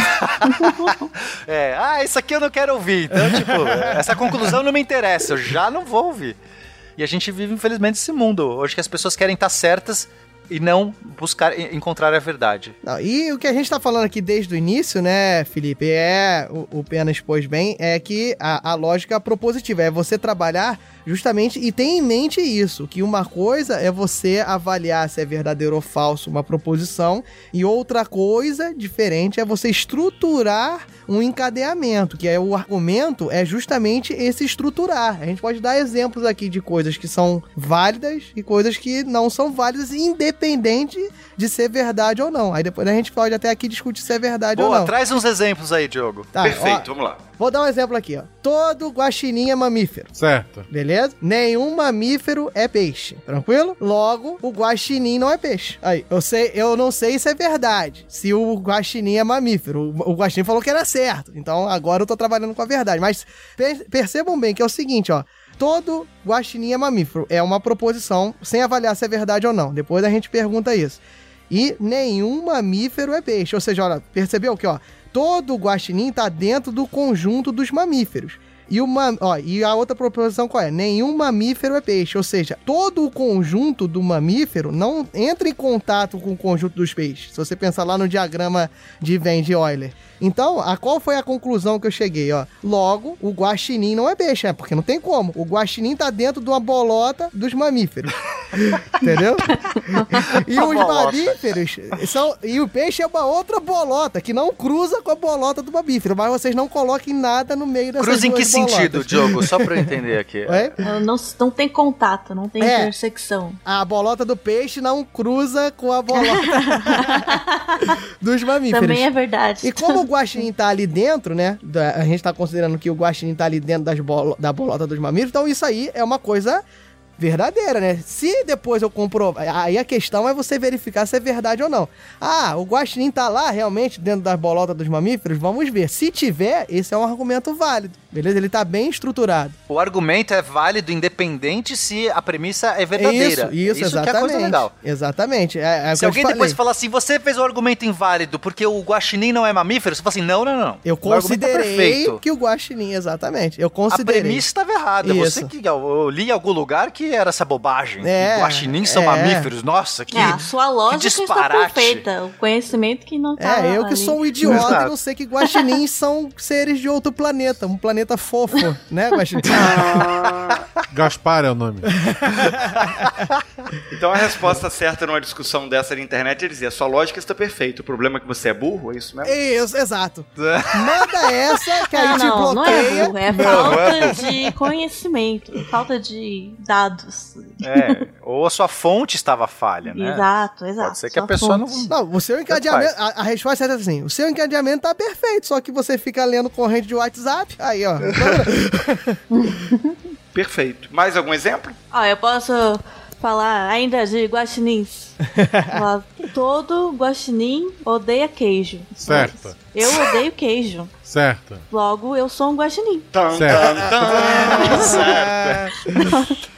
Isso é um argumento inválido. Se a gente estivesse discutindo eu e Nanaka, eu não ia ficar perguntando se ela gosta ou não de queijo e nem se o Guaxinim gosta de queijo. Eu só ia falar assim: não, você não pode deduzir que, se esses dois forem verdades, que isso é verdadeiro. Porque pode ter alguém que gosta de queijo e não é Guaxinim. Porque o fato do Guaxinim gostar de queijo não quer dizer que todo queijo, é, todo mundo que gosta de queijo é Guaxinim. E graças a Deus a Nanaka não é o guaxinim. Eu fiquei muito feliz com essa Mas isso hipótese. também é uma mentira, porque eu gosto de queijo. Né?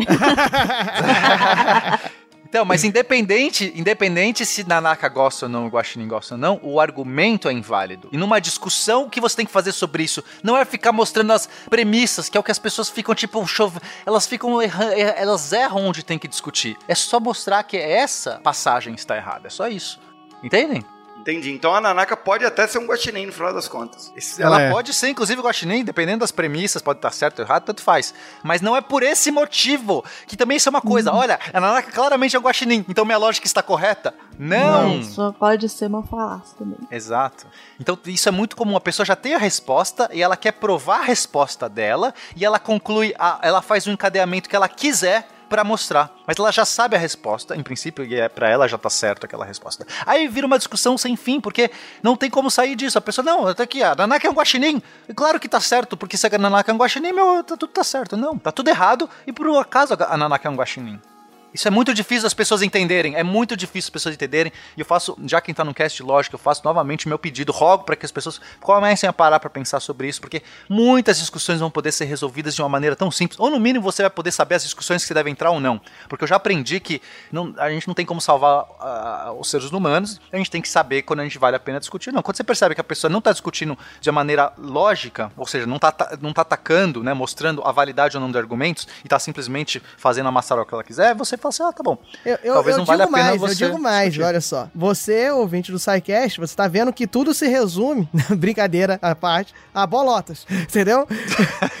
então, na hora que você estiver discutindo, estude a sua lógica argumentativa, faça bolotas, Faça bolota, entendeu? é verdade. Aí quando o cara começar a discutir, você não, vem cá, olha só, meu argumento é assim, ó, tem a bolota aqui, que é do meu argumento. Essa é a bolota do seu argumento. Olha só, elas têm uma interseção aqui, mas não quer, tá na interseção, não quer dizer que não possa ter gente do lado de fora da bolota.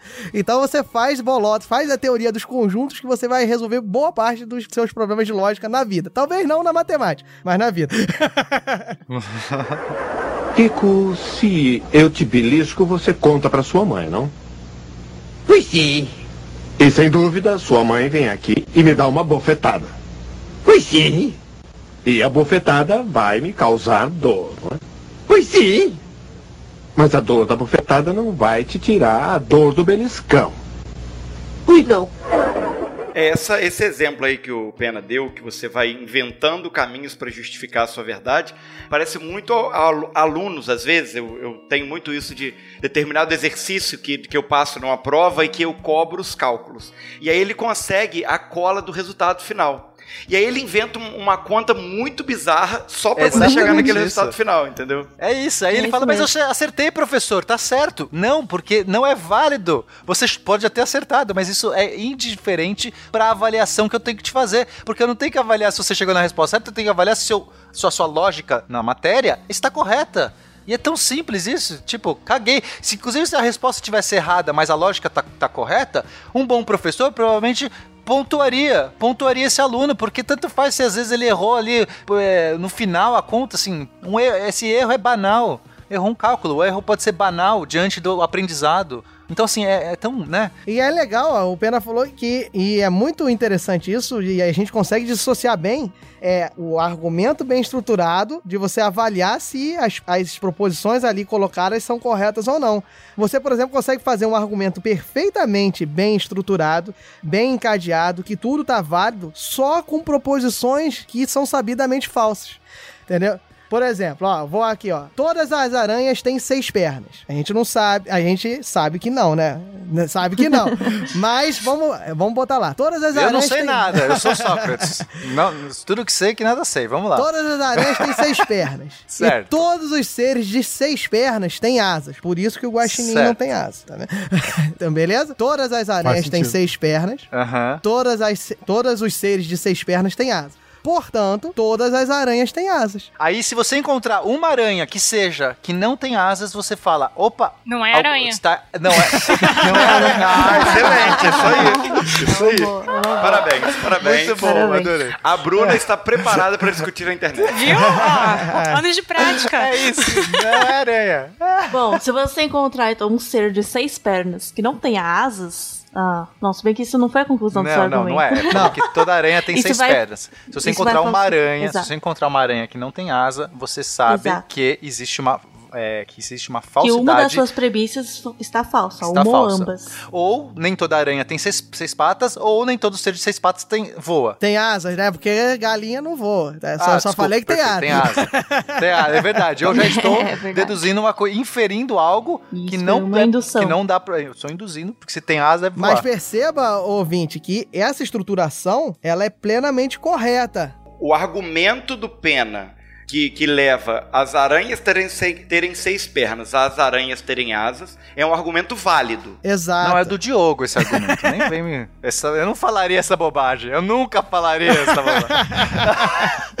Mas entendeu? É, é um argumento válido. Se, aí, como é que a gente pen- tenta, o ouvinte tentar pensar assim? Por que, que é um argumento válido? Se tudo ali for verdade, as premissas, a, a minha conclusão é verdadeira.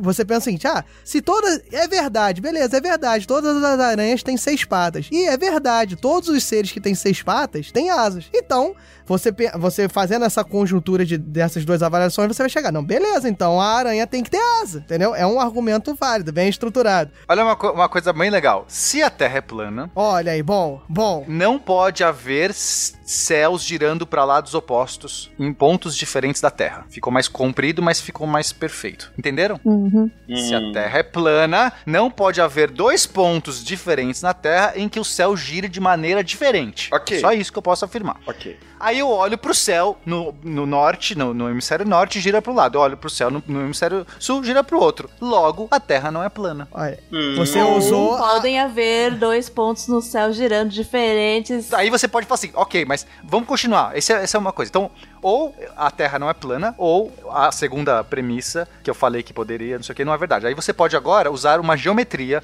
toda uma parte complexa, e provar que, matematicamente, que se você tem uma geometria plana, não tem como matematicamente que isso aconteça. Então você conferiu, matematicamente você conferiu a sua premissa 2. Então só pode estar errado a sua premissa 1. O exemplo do, do Pena foi bom, porque aí tocando em terra plana, a gente deixa as algumas pessoas do nosso planeta irritadas. Então, aí- elas, elas provavelmente vai começar iriam começar a fazer alguma coisa. Argumentações inválidas. Argumentos Não, então, não, mas olha só, eu tô convidando você, ouvinte terraplanista, de verdade, boa fé. Ah, eu fiz uma proposição idiota, então prove que eu estou errado. Quer dizer, que a minha- se você acredita que a Terra é. Porque eu acabei de mostrar que a Terra não pode ser plana, visto que a minha premissa 2 é possível provar matematicamente, geometricamente. Então o que, que você tem que fazer agora?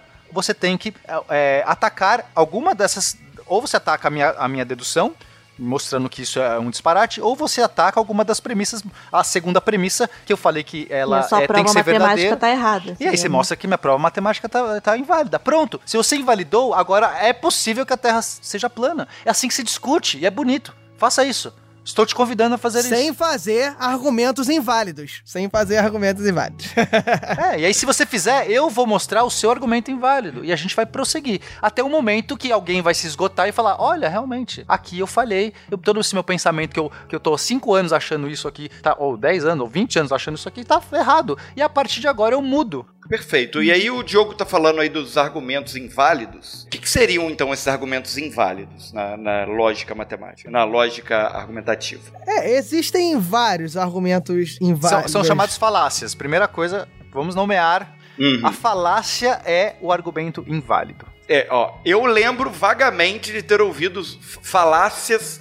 Falácias, eu ouvi falassem sobre falácias lá atrás. Lá atrás. No é, SciCast. há muito tempo, num SciCast muito antigo, não é isso? Sim, tem um SciCast de pensamento científico, que eu nem sei qual foi o número, mas era um dos primeiros. Eles falaram mais sobre essa parte que a gente vai dar uma revisada agora, porque como a gente deu né, a- estrutura, acho que é legal entender onde essas falácias da argumentação se encaixam. né? Perfeito. Psycast 88, gente. Tem um tempo. Revisão de matéria. E agora que vocês que estão ouvindo vão começar a ver o debate político e vão ficar com uma certa raiva. É. Agora é a hora que a gente começa a fazer rema- remake dos casts, é isso mesmo? Re- reboot do- Remake, dos casts. reboot. Não, mas é que esse. é- se a gente não falar disso, imagina que a pessoa tá ouvindo, agora, ah, agora vai ouvir o 72, tá lá no meio. Tipo, pela completude desse caso, a gente tem que, tem que falar. Não dá pra só falar que tá autocontido em outro, entendeu? Eu acho que a gente tem que mostrar, no mínimo, alguns. Perfeito, vamos lá então. Então, a clássica seria ad hominem, né? Que é a, a falácia que ataca direção ad, em direção ao homem, né? Ad hominem. Então, ou seja, em vez de eu atacar o argumento, a estrutura, eu resolvo fazer um ataque gratuito a, a, a você. Porque assim eu desvio e assim eu tento te deixar desfavorecido e você vai, eu vou enfraquecer a pessoa em vez de enfraquecer o argumento, tá? Então, seria, sei lá, o que, que, é, o que, que é o caso clássico aqui que a gente tá falando, né? O cara fala assim, ah, a Terra, a terra é plana. Aí eu falo assim, é, a Terra é plana porque é, eu fiz umas medições aqui e, e percebi que, olha, o Sol, eu consigo pensar que o Sol tá a 3 km de distância, a sombra tá certinha, então a Terra é plana. Aí eu vi assim, claro que é, a Terra não é plana, porque você é burro, só um burro pensaria isso. Isso é o clássico ad hominem. Eu não, eu não ataquei, porque se eu quero atacar esse argumento, eu tenho que... Opa, peraí, você tá dizendo que a sombra aqui projetada, eu tenho que mostrar que essa sombra projetada não, não é válida do jeito que ele tá fazendo. Isso é o certo. E não simplesmente falar assim, seu burro. Todo mundo sabe que a Terra que a Terra não é plana. Tipo, só um burro pensaria isso. Todo ok? mundo sabe, já é um outro tipo de falácia, não é isso? Já é uma outra tipo de falácia. É o apelo à multidão. Pela multidão, entendeu? Exato. Você já, já joga várias no meio. Você você não pode uma falácia, não basta. Você já faz o repertório inteiro. Normalmente, quando o cara usa esses artifícios, ele faz em pacote, né? Vai mandando vários. Porque só uma não tem graça, né, gente? Já vai o pacote completo. É, e tem uma que é o escocês, que é a falácia, a falácia do escocês, que eu gosto muito. Que é assim: é, um verdadeiro escocês nunca pensaria isso, né? E aí, escocês pode ser qualquer coisa, né? Uma pessoa digna, um. um um- é, sei lá, um. Cidadão de bem. Um, um cidadão de bem nunca acharia tal coisa. Então você já joga várias, da multidão, todo mundo sabe.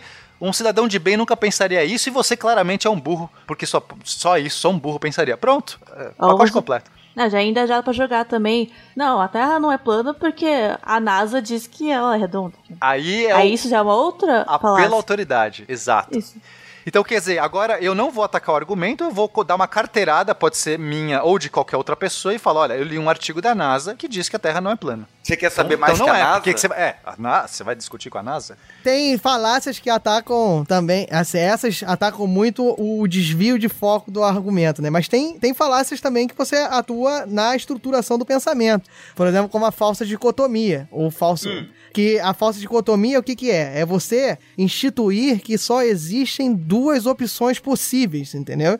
De- dentro de um universo que existe milhares de opções. Por exemplo, É, você só pode ser de esquerda de Exato, era, era esse exemplo que eu ia Ah. usar. Se você critica, se você está criticando o atual governo, você é de esquerda. Se você criticou o governo anterior, você é de direita, você é anti. é- é- Não, é- eu, você, você, você não tá fazendo a dicotomia certa. É tipo assim, se você critica o atual governo, você é comunista. Ah, sim. Se você critica o anterior, você é fascista, entendeu? É assim. Exato. Isso é uma falsa dicotomia. Nos carros da Terra plana, seria o seguinte: eu vou lá e falo, olha, é, claramente eu provei aqui, está claro que a Terra não é plana. Então, logo, ela é um globo. Não, ela pode ser, ter formato de Velociraptor, por exemplo. Você não estava contando Cara, eu adoraria viver numa, numa terra com formato de Velociraptor. Mas é possível, né? Com penas ou sem penas? Com penas. Porque eu estou nele, eu estou na Terra. Legal, então, que mais, gente? Agora, é, essa parte é mais divertida. Não, existem a, por exemplo, a falácia da composição, que você quer dizer que se uma coisa tem uma propriedade, então uma coisa composta delas tem a mesma propriedade. Você dizer, por exemplo, que uma célula não é capaz de pensar, uma célula sozinha. Portanto, o cérebro, que é formado de células, também não é capaz de pensar. E logo deduzimos que ninguém pensa por esse argumento. Inclusive a pessoa que tá argumentando. Eu ia falar os guaxinins, mas não, achei ofensivo. Ninguém que tem células, né? Ninguém que tem células pensa. Aí tem a evidência anedótica, que é muito legal, que as pessoas usam sempre, né? Então tá lá discutindo e fala assim: olha, eu, por exemplo, aqui na minha empresa, tem um cara lá que ele pediu demissão porque ele não tinha, sei lá. Que ele era PJ, logo ninguém, go- ninguém quer ser PJ. Uhum. É isso, é Entendeu? realmente. Tipo, sei lá, você tá numa isso é discussão realmente se é bom comum. ser PJ, se- tanto faz, eu estou escutando qualquer coisa. Aí a pessoa fala assim: não, na minha empresa, pô, inclusive, eu tenho lá uns cinco amigos lá, todo. Não, primeiro que a pessoa já fez assim, todo mundo. Quando a pessoa já fala todo mundo, você pensa, Já "Pera, faz um ela, apelo ela à multidão." realmente um dia fala assim, jeitou uma pesquisa aqui, todo mundo vai dar a sua opinião, vou fazer uma compilada. Não. Esse todo mundo da pessoa provavelmente é uns três. Igual você chega pra sua mãe e fala, mãe, mas todo mundo vai na festa. Aí sua mãe, você vai todo mundo. Então, assim, primeiro que é uns três, e segundo, tem um viés confirmativo já aí. Olha só, embutido, que é outro tipo de falácia. Mas não é falácia do apelo à multidão também? Porque ele tá falando que é todo mundo? Sim, se ele falar que é todo mundo, sim. Mas assim, nesse caso só da anedótica seria. É, nesse caso dele falar todo mundo, ele tá juntando duas falácias, né? Mas a anedótica é que a verdade é que foram três pessoas e ele usa isso como se fosse o suficiente pra generalizar e que só existisse essa verdade. Mas tem um passo a mais, que é o seguinte: provavelmente ele já conversou com várias pessoas durante, por esse assunto na vida, e aí ele fala assim: Nossa, eu lembro. Na cabeça dele é o seguinte: Nossa, ah, eu lembro que já conversei várias pessoas, três, tá? Várias na cabeça, várias. Três já me falaram que, que preferem ser, sei lá, PJ ou não ser PJ. Só que ele esquece o cara que ele conversou que falou que prefere o contrário, porque ele já está enviesado para a conclusão dele. Então, quando ele teve, inclusive, um ou outro que falou o contrário, ele não pôs na estatística dele, não lembra, e naquela hora ali ele só lembra do que ele quer.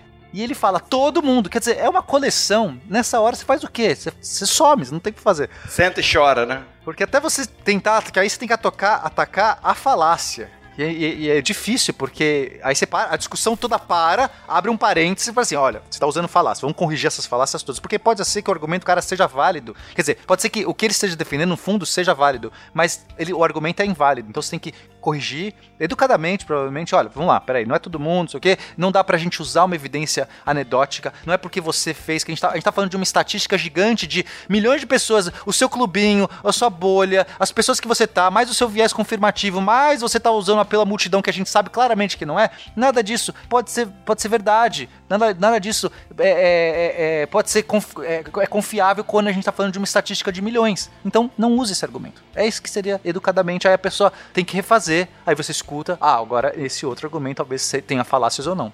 E provavelmente vai ter. E aí, enfim, é um exercício de combater falácias, que é muito legal. Você pode fazer uma lista das falácias e vai ticando. Opa, aqui. É. Apelo à autoridade, opa. Você vai ser o cara mais popular do Eu, rolê. eu tô imaginando o Pena, ele, ele cruzando as pernas numa discussão e pegando uma prancheta. Entendeu? Vamos lá. Aí bota a prancheta Mas dá no braço. vontade, gente, porque, tipo, as pessoas fazem isso muitas vezes porque elas nunca pensaram sobre o que é discutir e como se discute. E eu não quero, ó, eu, tô- eu tenho que tomar cuidado, porque a pessoa vai, ah, a pena quer cagar a regra. Não, façam o que vocês quiserem. Primeiro, façam sério, façam. Eu não vou, eu não vou discutir é, em certas discussões. E eu tô, tô bem com isso também. Eu tô bem, se você tá bem com isso. Agora, se, se você tem a vontade de descobrir a verdade e não apenas de estar certo, eu recomendo de verdade que você pense sobre isso. E talvez repense o jeito que você discute. Porque se é só pra estar certo, use as falácias que você quiser. Normalmente é só pra estar certo mesmo. É, inclusive, se você realmente quer só estar certo e não importa com a verdade, você pode propositalmente usar falácias pra poder quebrar Exato. o argumento do coleguinha lá que tá discutindo com você sem ele perceber. É, um exemplo é o nesse caso que o Pena falou, do viés da confirmação. Ele é um- uma falácia não intencional, né? A pessoa não lembra, só lembra das vezes que deu certo Exato, e aí ela acha que exato. sempre vai dar certo. Mas ela pode fazer isso de uma forma intencional, que é o que a gente chama de cherry picking, né? De, de você forjar uma evidência incompleta, escolher os dados que vão dar o resultado que você quer e aí apresentar isso como evidência. Olha aqui, dentre a equipe do SciCast, todos gostam de debater sobre matemática. E quem a pesquisa abordou? Diogo Bob, Pena, Nanaka, Bruna. o Guaxinim faltou. Não é que a gente não perguntou a ele, ele faltou no dia da pesquisa. Exatamente. É, uma outra falácia que eu gosto muito que as pessoas também usam é a questão do viés retrospectivo, né? Então, a coisa já aconteceu, aí agora, poxa, mas é óbvio que isso que que aconteceu, era isso que aconteceu, como que você não enxergou? É claro. Ah, não, eu ia dar um spoiler de Game of Thrones. Não pode. Tudo bem. Já acabou, gente. Ah, ah, Esse viés retrospectivo, você pode assistir, ver ele em toda partida de futebol. Exato. Mas é aquilo que você fala, é óbvio que isso ia acontecer, tava na cara. Mas se você perguntasse pra pessoa antes dela ver o resultado, ela não ia saber dizer o que ia Não, porque agora você tem outros fatos, outras coisas que você consegue ajudar nessa análise. Antes você não tinha, não tem como fazer isso. E essa conversa com uma outra que é a profecia autorrealizável. Que Uhum, meio que é o eu oposto dessa, né? Mas tem um efeito que é o seguinte: o fato de você falar o efeito, né, e a falácia, né, de colocar aquela conclusão, induz as pessoas um comportamento que reforça aquele ponto. Eu aprendi isso com o segredo, inclusive. Se eu penso no dinheiro, eu fico rico, não é isso? É, quase isso. Então você fala assim, gente, tem uma bomba aqui. A, a Apple vai quebrar. O, sei lá, os caras. O, o, o diretor deles foi demitido. Tá, tipo, a galera tá surtando. Todo mundo vende ação da Apple agora. Tipo, tem que vender. Porque vai, vai cair o preço. Todo mundo vende, cai o preço. Olha aí, tá vendo? Não falei? Caiu o preço. É, o fato de você falar a coisa faz ela acontecer. Né? E uma coisa, na verdade, que o Felipe falou é que, pra também não confundir, aquela questão da falácia do desejo. Então, eu, poxa, eu quero muito. Então, é, por exemplo, eu tenho, ah, meus sonhos, acredite nos seus sonhos, porque eles vão se tornar realidade. Tô falando isso por causa lá do. Qual é o nome do livro? O Segredo. né? Então, ah, eu acredito, então eu vou conseguir. É diferente dessa outra questão de que você tá falando algumas coisas, alguns boatos, e que ah, isso vai levar a acontecer, vai se tornar realidade de alguma forma. É, Eu tô velho, a minha referência não era o segredo, era a lua de cristal. É, o problema de Lua de Cristal é só que o que você mais deseja é ter o Sérgio Malandro como príncipe. né?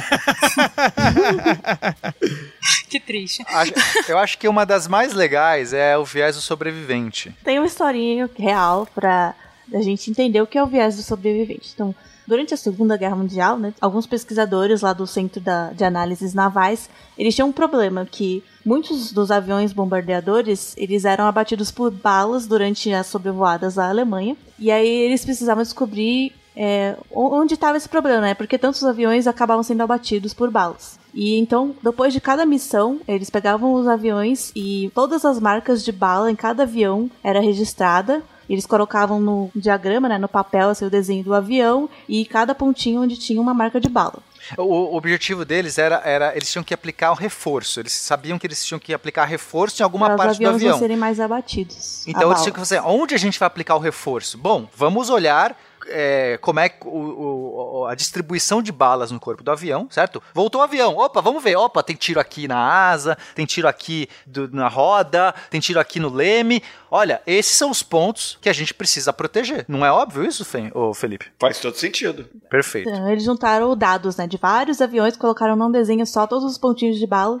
E aí eles descobriram, na verdade, que a, os, as- os lugares, as regiões que tinham maior concentração de marcas de bala era no corpo do avião na- e na ponta das asas e do. aquela. Como que chama aquela asinha do rabo? É asa também? Eu não sei nada de. Asinha do rabo, tá? Eu gostei do É. termo. Técnico. A asa rabo. do rabo, isso aí.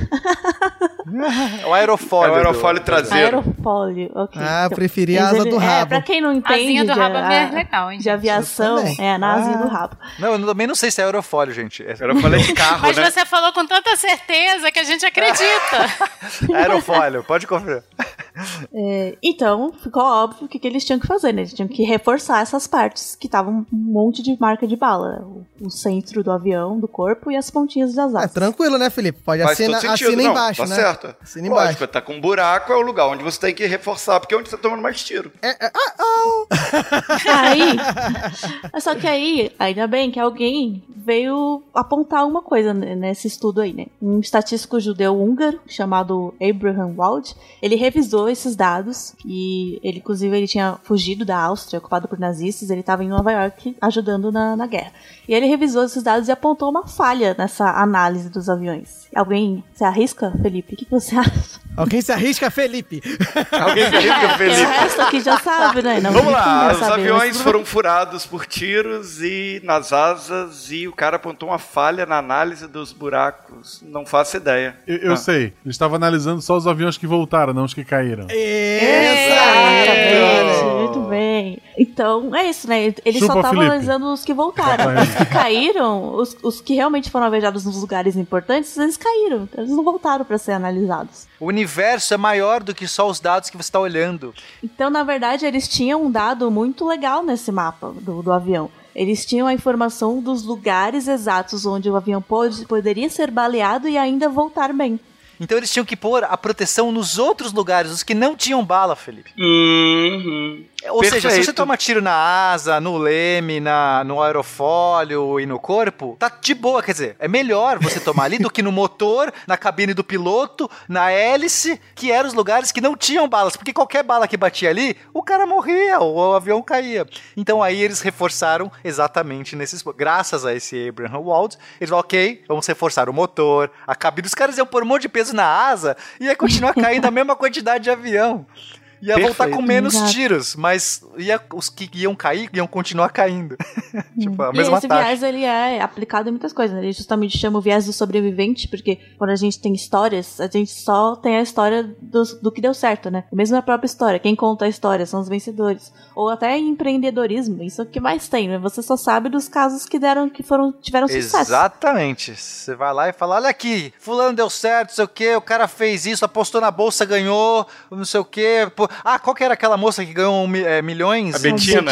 A Betina. Ah, cl- Claro, se a Betina fez isso, é, eu vou fazer também. E, e aí você tá contando ali, você só tá vendo a Betina. Quantas Betinas não voltaram? Você vai fazer igual a, Me- a Betina, o quê? Mentir? Kiko, se eu te belisco, você conta pra sua mãe, não? Pois sim. E sem dúvida, sua mãe vem aqui e me dá uma bofetada. Pois sim. E a bofetada vai me causar dor, não é?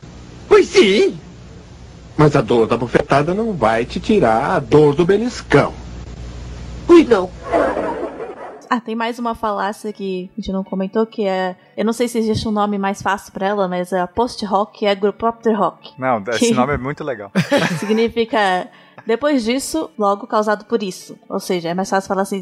É uma conclusão de que se uma coisa aconteceu depois da outra, então ela foi causada por essa outra. Por exemplo, eu falo, eu tomei remédio homeopático, depois disso eu sarei da minha doença. Logo, o remédio curou a minha doença. Faz todo sentido. Faz todo sentido. Eu sou de Ares e logo tenho esse comportamento XYZ. E como eu tenho esse comportamento XYZ. Não, eu errei, né? Mas enfim. É a Ah, você não, é o contrário. Olha, você, você. Qual que é o seu signo? Ares? Claro, isso explica todo o seu comportamento XYZ. Porque o único motivo que mexe no seu comportamento é o signo. Não, e ainda, ainda junta com a outra. Ah, era óbvio que você era de Ares, eu já sabia. É. Ah, era. Eu ia chutar esse. Tipo claro de Ares. que era óbvio. Não é? E se der errado é o ascendente. É, ah, não. Qual é o seu ascendente, então? Mas onde tá o seu meio do céu? Vamos É. ver. Não, mas aqui, ó, a tua lua tava em Saturno. Eu, caramba, aí, como é que ficou a maré naquele dia? Perfeito, gente. Então a gente viu aqui essas argumentações erradas. Todas as falácias que vocês fizeram então são as argumentações erradas, né? As argumentações inválidas. Existe a situação contrária também, de, de alguma argumentação que sempre vai ser verdade? É, na verdade, nesse caso não é a argumentação, né? Existe uma coisa que a gente chama de tautologia, que é uma, uma, uma sentença, uma proposição, que ela vai ser sempre verdade, independentemente dos valores da- das proposições que, as, que acompanham. Por exemplo, é, eu tenho uma proposição assim: chove ou não chove. E isso não, isso vai sempre ser verdade, porque ou chove ou não chove. Não tem como chover e não chover ao mesmo tempo. Eu estou falando num ponto no espaço, antes que não venha, venha não tem como chover e não chover ao mesmo tempo. Então, ou chove ou não chove. Então isso sempre vai ser uma verdade. Não importa se tá chovendo, se não tá chovendo, entendeu? Perfeito. Isso é uma tautologia. É, muitas vezes a, a tautologia é, se torna até definição, né? Eu falo assim, sal é aquilo que é salgado e, e todo sal é salgado. Tipo, mas é óbvio, porque eu defini desse jeito. Então, é, é comum as pessoas caírem em tautologia quando elas estão fazendo toda uma elucubração e no final elas conseguem provar aquilo que elas já, já partiram. Então, a gente usa a tautologia mais nesse sentido, é, quando fala assim, olha, você está caindo numa tautologia. Quer dizer, você está, part... você está deduzindo aquilo que você começou. Então, você não está criando nada novo. Você deu uma volta gigante para chegar na mesma coisa. É, nesse caso eu justifiquei uma tautologia com outra tautologia, porque ou chove ou não chove. Por quê? Porque nunca vai chover e não chover ao mesmo tempo, que é outra tautologia. É uma coisa que, enfim, só pode ser verdade, né? Uma coisa que é dentro da própria lógica. É, você pode falar assim, ó, somente quando os problemas acabarem, é, tudo vai, vai voltar ao normal. Você percebe que isso é uma tautologia? Não, não entendi. Quando os problemas acabarem, as coisas vão voltar ao normal. As coisas vão ficar boas. Tipo, vai, entendeu? Quando você não tiver mais problema, você vai estar bem. É, sempre vai ser. Mas isso é óbvio, porque, porque é isso que define estar bem, né? Nesse contexto. Tipo, é, pô, mas Nesse é caso óbvio. tem que ter uma definição. Não, mas entende, no, no coloquial, se eu virar pra você falar isso, você vai virar pra mim e falar assim, porra, pena, parabéns, senhor óbvio. certo? Captain Obvious. É, exatamente. A tautologia é a frase do Captain Obvious. A tautologia, então, é o capitão óbvio, é isso. É o capitão Exato. óbvio. Ele tá falando aquilo que ele, que, que, tipo, não, não tem como não ser. Tipo, é, é o que ele tá. É a definição do negócio. Mesmo não sendo, às vezes, tão, tão óbvio ser óbvio, entendeu? Essa que é a, é a É. coisa legal da tautologia. E a gente falou das proposições, muitas vezes as proposições são complexas, mas aí você percebe que no encadear delas, você chega numa coisa que é sempre verdade. Na matemática, por exemplo, é você chegar em alguma coisa que a solução são todos os números reais, por exemplo. Se você estivesse num, numa solução matemática, entendeu? Aí, ah, o capitão óbvio, eu cheguei que qualquer número real satisfaz essa propriedade, entendeu? É uma, é uma tautologia aplicada numa. A gente ainda não comentou sobre sentença aberta e tudo mais, mas seria você aplicar a lógica dentro de uma, de uma, uma estrutura matemática. Então, basicamente é isso, Felipe. A tautologia é assim, independente do que aconteça com, a com as proposições, no final das contas, o resultado final é verdade. Você não precisa se preocupar em saber se cada proposição pontualmente é falsa ou verdadeira. Tipo, é, é, pleonasmos são tautologias. Você fala assim, ah, as pessoas saem pra fora. Tipo, elas sempre saem pra fora. Porque sair é pra fora, sabe? Uhum, Todos- uhum. Os pleonasmos são tautologias por excelência. Perfeito. É, e aí se você começar a fazer aqueles cálculos de lógica booleana, que talvez a gente fale no outro cast, enfim, você consegue transformar um- uma série de. Igual o Pena falou, né? Às vezes você tem uma série de proposições e você vai fazendo a- as relações lógicas entre elas e no final você descobre que tanto faz se o que foi dito ali é verdade ou mentira, a, a- a última conclusão lá sempre vai ser verdade. Então aquilo não quer dizer nada, é uma tautologia, porque é óbvio. Ah, e na, na matemática acontece isso muito quando você tá usando. Sabe aquelas. Você tem várias equações que tem substituindo, sabe? Eu tenho a, a equação 1, a 2, aí você vai substituir de repente você chega em x igual a x. Já fizeram Exato. isso? Ou vocês cortam o x dos dois lados e sumiu a sua incógnita. É porque você está usando uma tautologia. Você provavelmente está repetindo a informação, a equação que você deveria substituir, está substituindo ela nela mesma. Ou seja, uma tautologia. Você já fez isso, Felipe? De Com x, certeza. Chega É to- x igual a x? Todo Muitas vezes. matemático que se preze já em algum momento chegou em x igual a x. Se nunca chegou, não é matemático. É isso, isso é a tautologia. Provei que x é igual a x. Qualquer valor de x, ele é igual a x. Tipo, fo- achar x igual a x ainda me deixa feliz. O pior é quando eu faço e descubro que x é diferente de x. Isso, Exato. Aí isso é uma contradição. e quando some o x e fica 2 igual a 3. Olha aí, rapaz. E aí, o que, que são contradições? Não, eu não, contradição não, paradoxos. Eu- Ah, é verdade, nesse con- caso, é. Contradição é um nome feio, é um nome pequeno. Paradoxo é muito poderoso. Paradoxo. O nome disso é paradoxo. Choque de cultura. Ele fala assim, paradoxo. É que assim, é diferente, na verdade. Uma contradição é o contrário da tautologia. Quer dizer que não importa a, a validade, a verdadeiridade.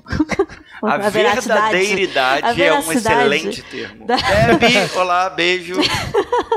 Não importa se as premissas, as, as subpremissas são verdadeiras ou falsas, aquele resultado vai ser sempre falso. Então, voltando ao exemplo do chover, Ah, é verdade, isso não é paradoxo. Isso é uma contradição. Então, chove e não chove. Isso é sempre falso. porque É impossível chover e não chover ao mesmo tempo. E quando As eu pessoas falo. saíram pra dentro. É Isso. sempre falso. Não tem, nunca elas saíram pra dentro, porque por definição saíram pra fora. Isso, e você pode dizer que é falso. Isso é falso. Um paradoxo, ele é uma proposição que você não consegue atribuir se ele é falso ou verdadeiro. Ele entra num looping e você nunca consegue dizer se é falso ou verdadeiro. Tipo a sua frase de abertura. Exato. Se eu falo assim, esta afirmação é falsa, é, é verdade ou é falsa? Se, for, se eu assumir que for verdade, então ela é falsa. Mas se ela é falsa, Então é porque ela é então não verdade. Então ela é É, verdade. Então, ela tá falando que ela é falsa. Então ela, na verdade, é verdadeira. Mas se ela é verdadeira, ela tá dizendo que ela é falsa. Então ela é falsa, é verdade. Tipo, Cabeças explodindo agora assim. Ah, cálice, cálice, cálice, você me deixa louco. Exato. E, e a gente teme os paradoxos na. É, por que os paradoxos são tão temíveis? É porque se aparece um paradoxo, por exemplo, na matemática, significa que ela não tem consistência interna. Quer dizer que algum dos bloquinhos lá no, na sua origem, em algum lugar, é, não era do jeito que a gente queria. Quer dizer, pode ser um indício, pode ter outros jeitos. De repente alguém cometeu alguma merda só na dedução. Mas supondo que todas as deduções perfeitas e você chega numa, num paradoxo, quer dizer que a sua lógica está cagada, entende? Normalmente a merda que alguém faz é dividir por zero, tá? já, já fiz muito isso também. E no universo, né? E aí tem essas coisas também. é, não são, não são tanto paradoxos, mas se a gente pensar em singularidade, vai que não é exatamente a mesma coisa, mas é, tem uma frase famosa do Roger Penrose que ele fala que Deus, né, que é um Deus, tipo um Deus do- dos físicos, vai? O Deus tipo barra universo. Deus teme as singularidades e as esconde de uma maneira que você não possa vê-la. É quase como você fala assim, cara, isso é tão feio. Isso é um paradoxo, não, né, não seria paradoxo, mas seria uma singularidade, uma coisa que tipo não faz, a gente não consegue entender. Então ele esconde, por exemplo, atrás de um buraco negro. Se você olhar a singularidade do buraco negro, você nunca vai poder contar pra ninguém, porque você não pode sair dele. Isso é bem legal. Legal. Uma frase bonita, digna pra terminar esse cast. Ah, acabou? Ah. Mas nem falou de operador lógico ainda.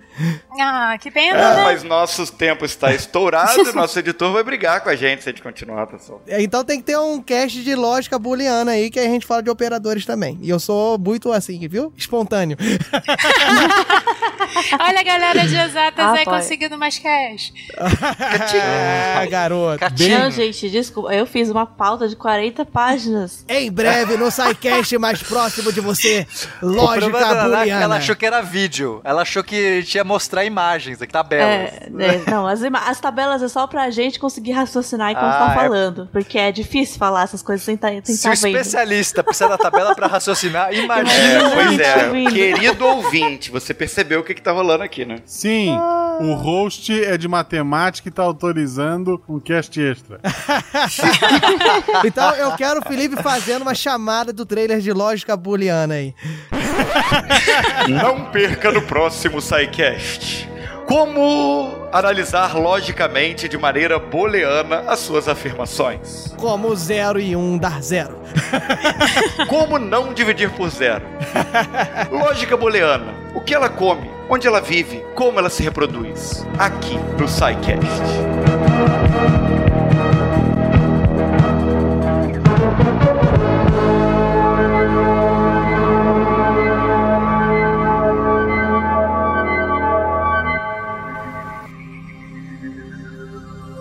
Se a ciência não for divertida, tem alguma coisa errada. Tem que ser divertida. A coisa mais divertida que tem é a ciência.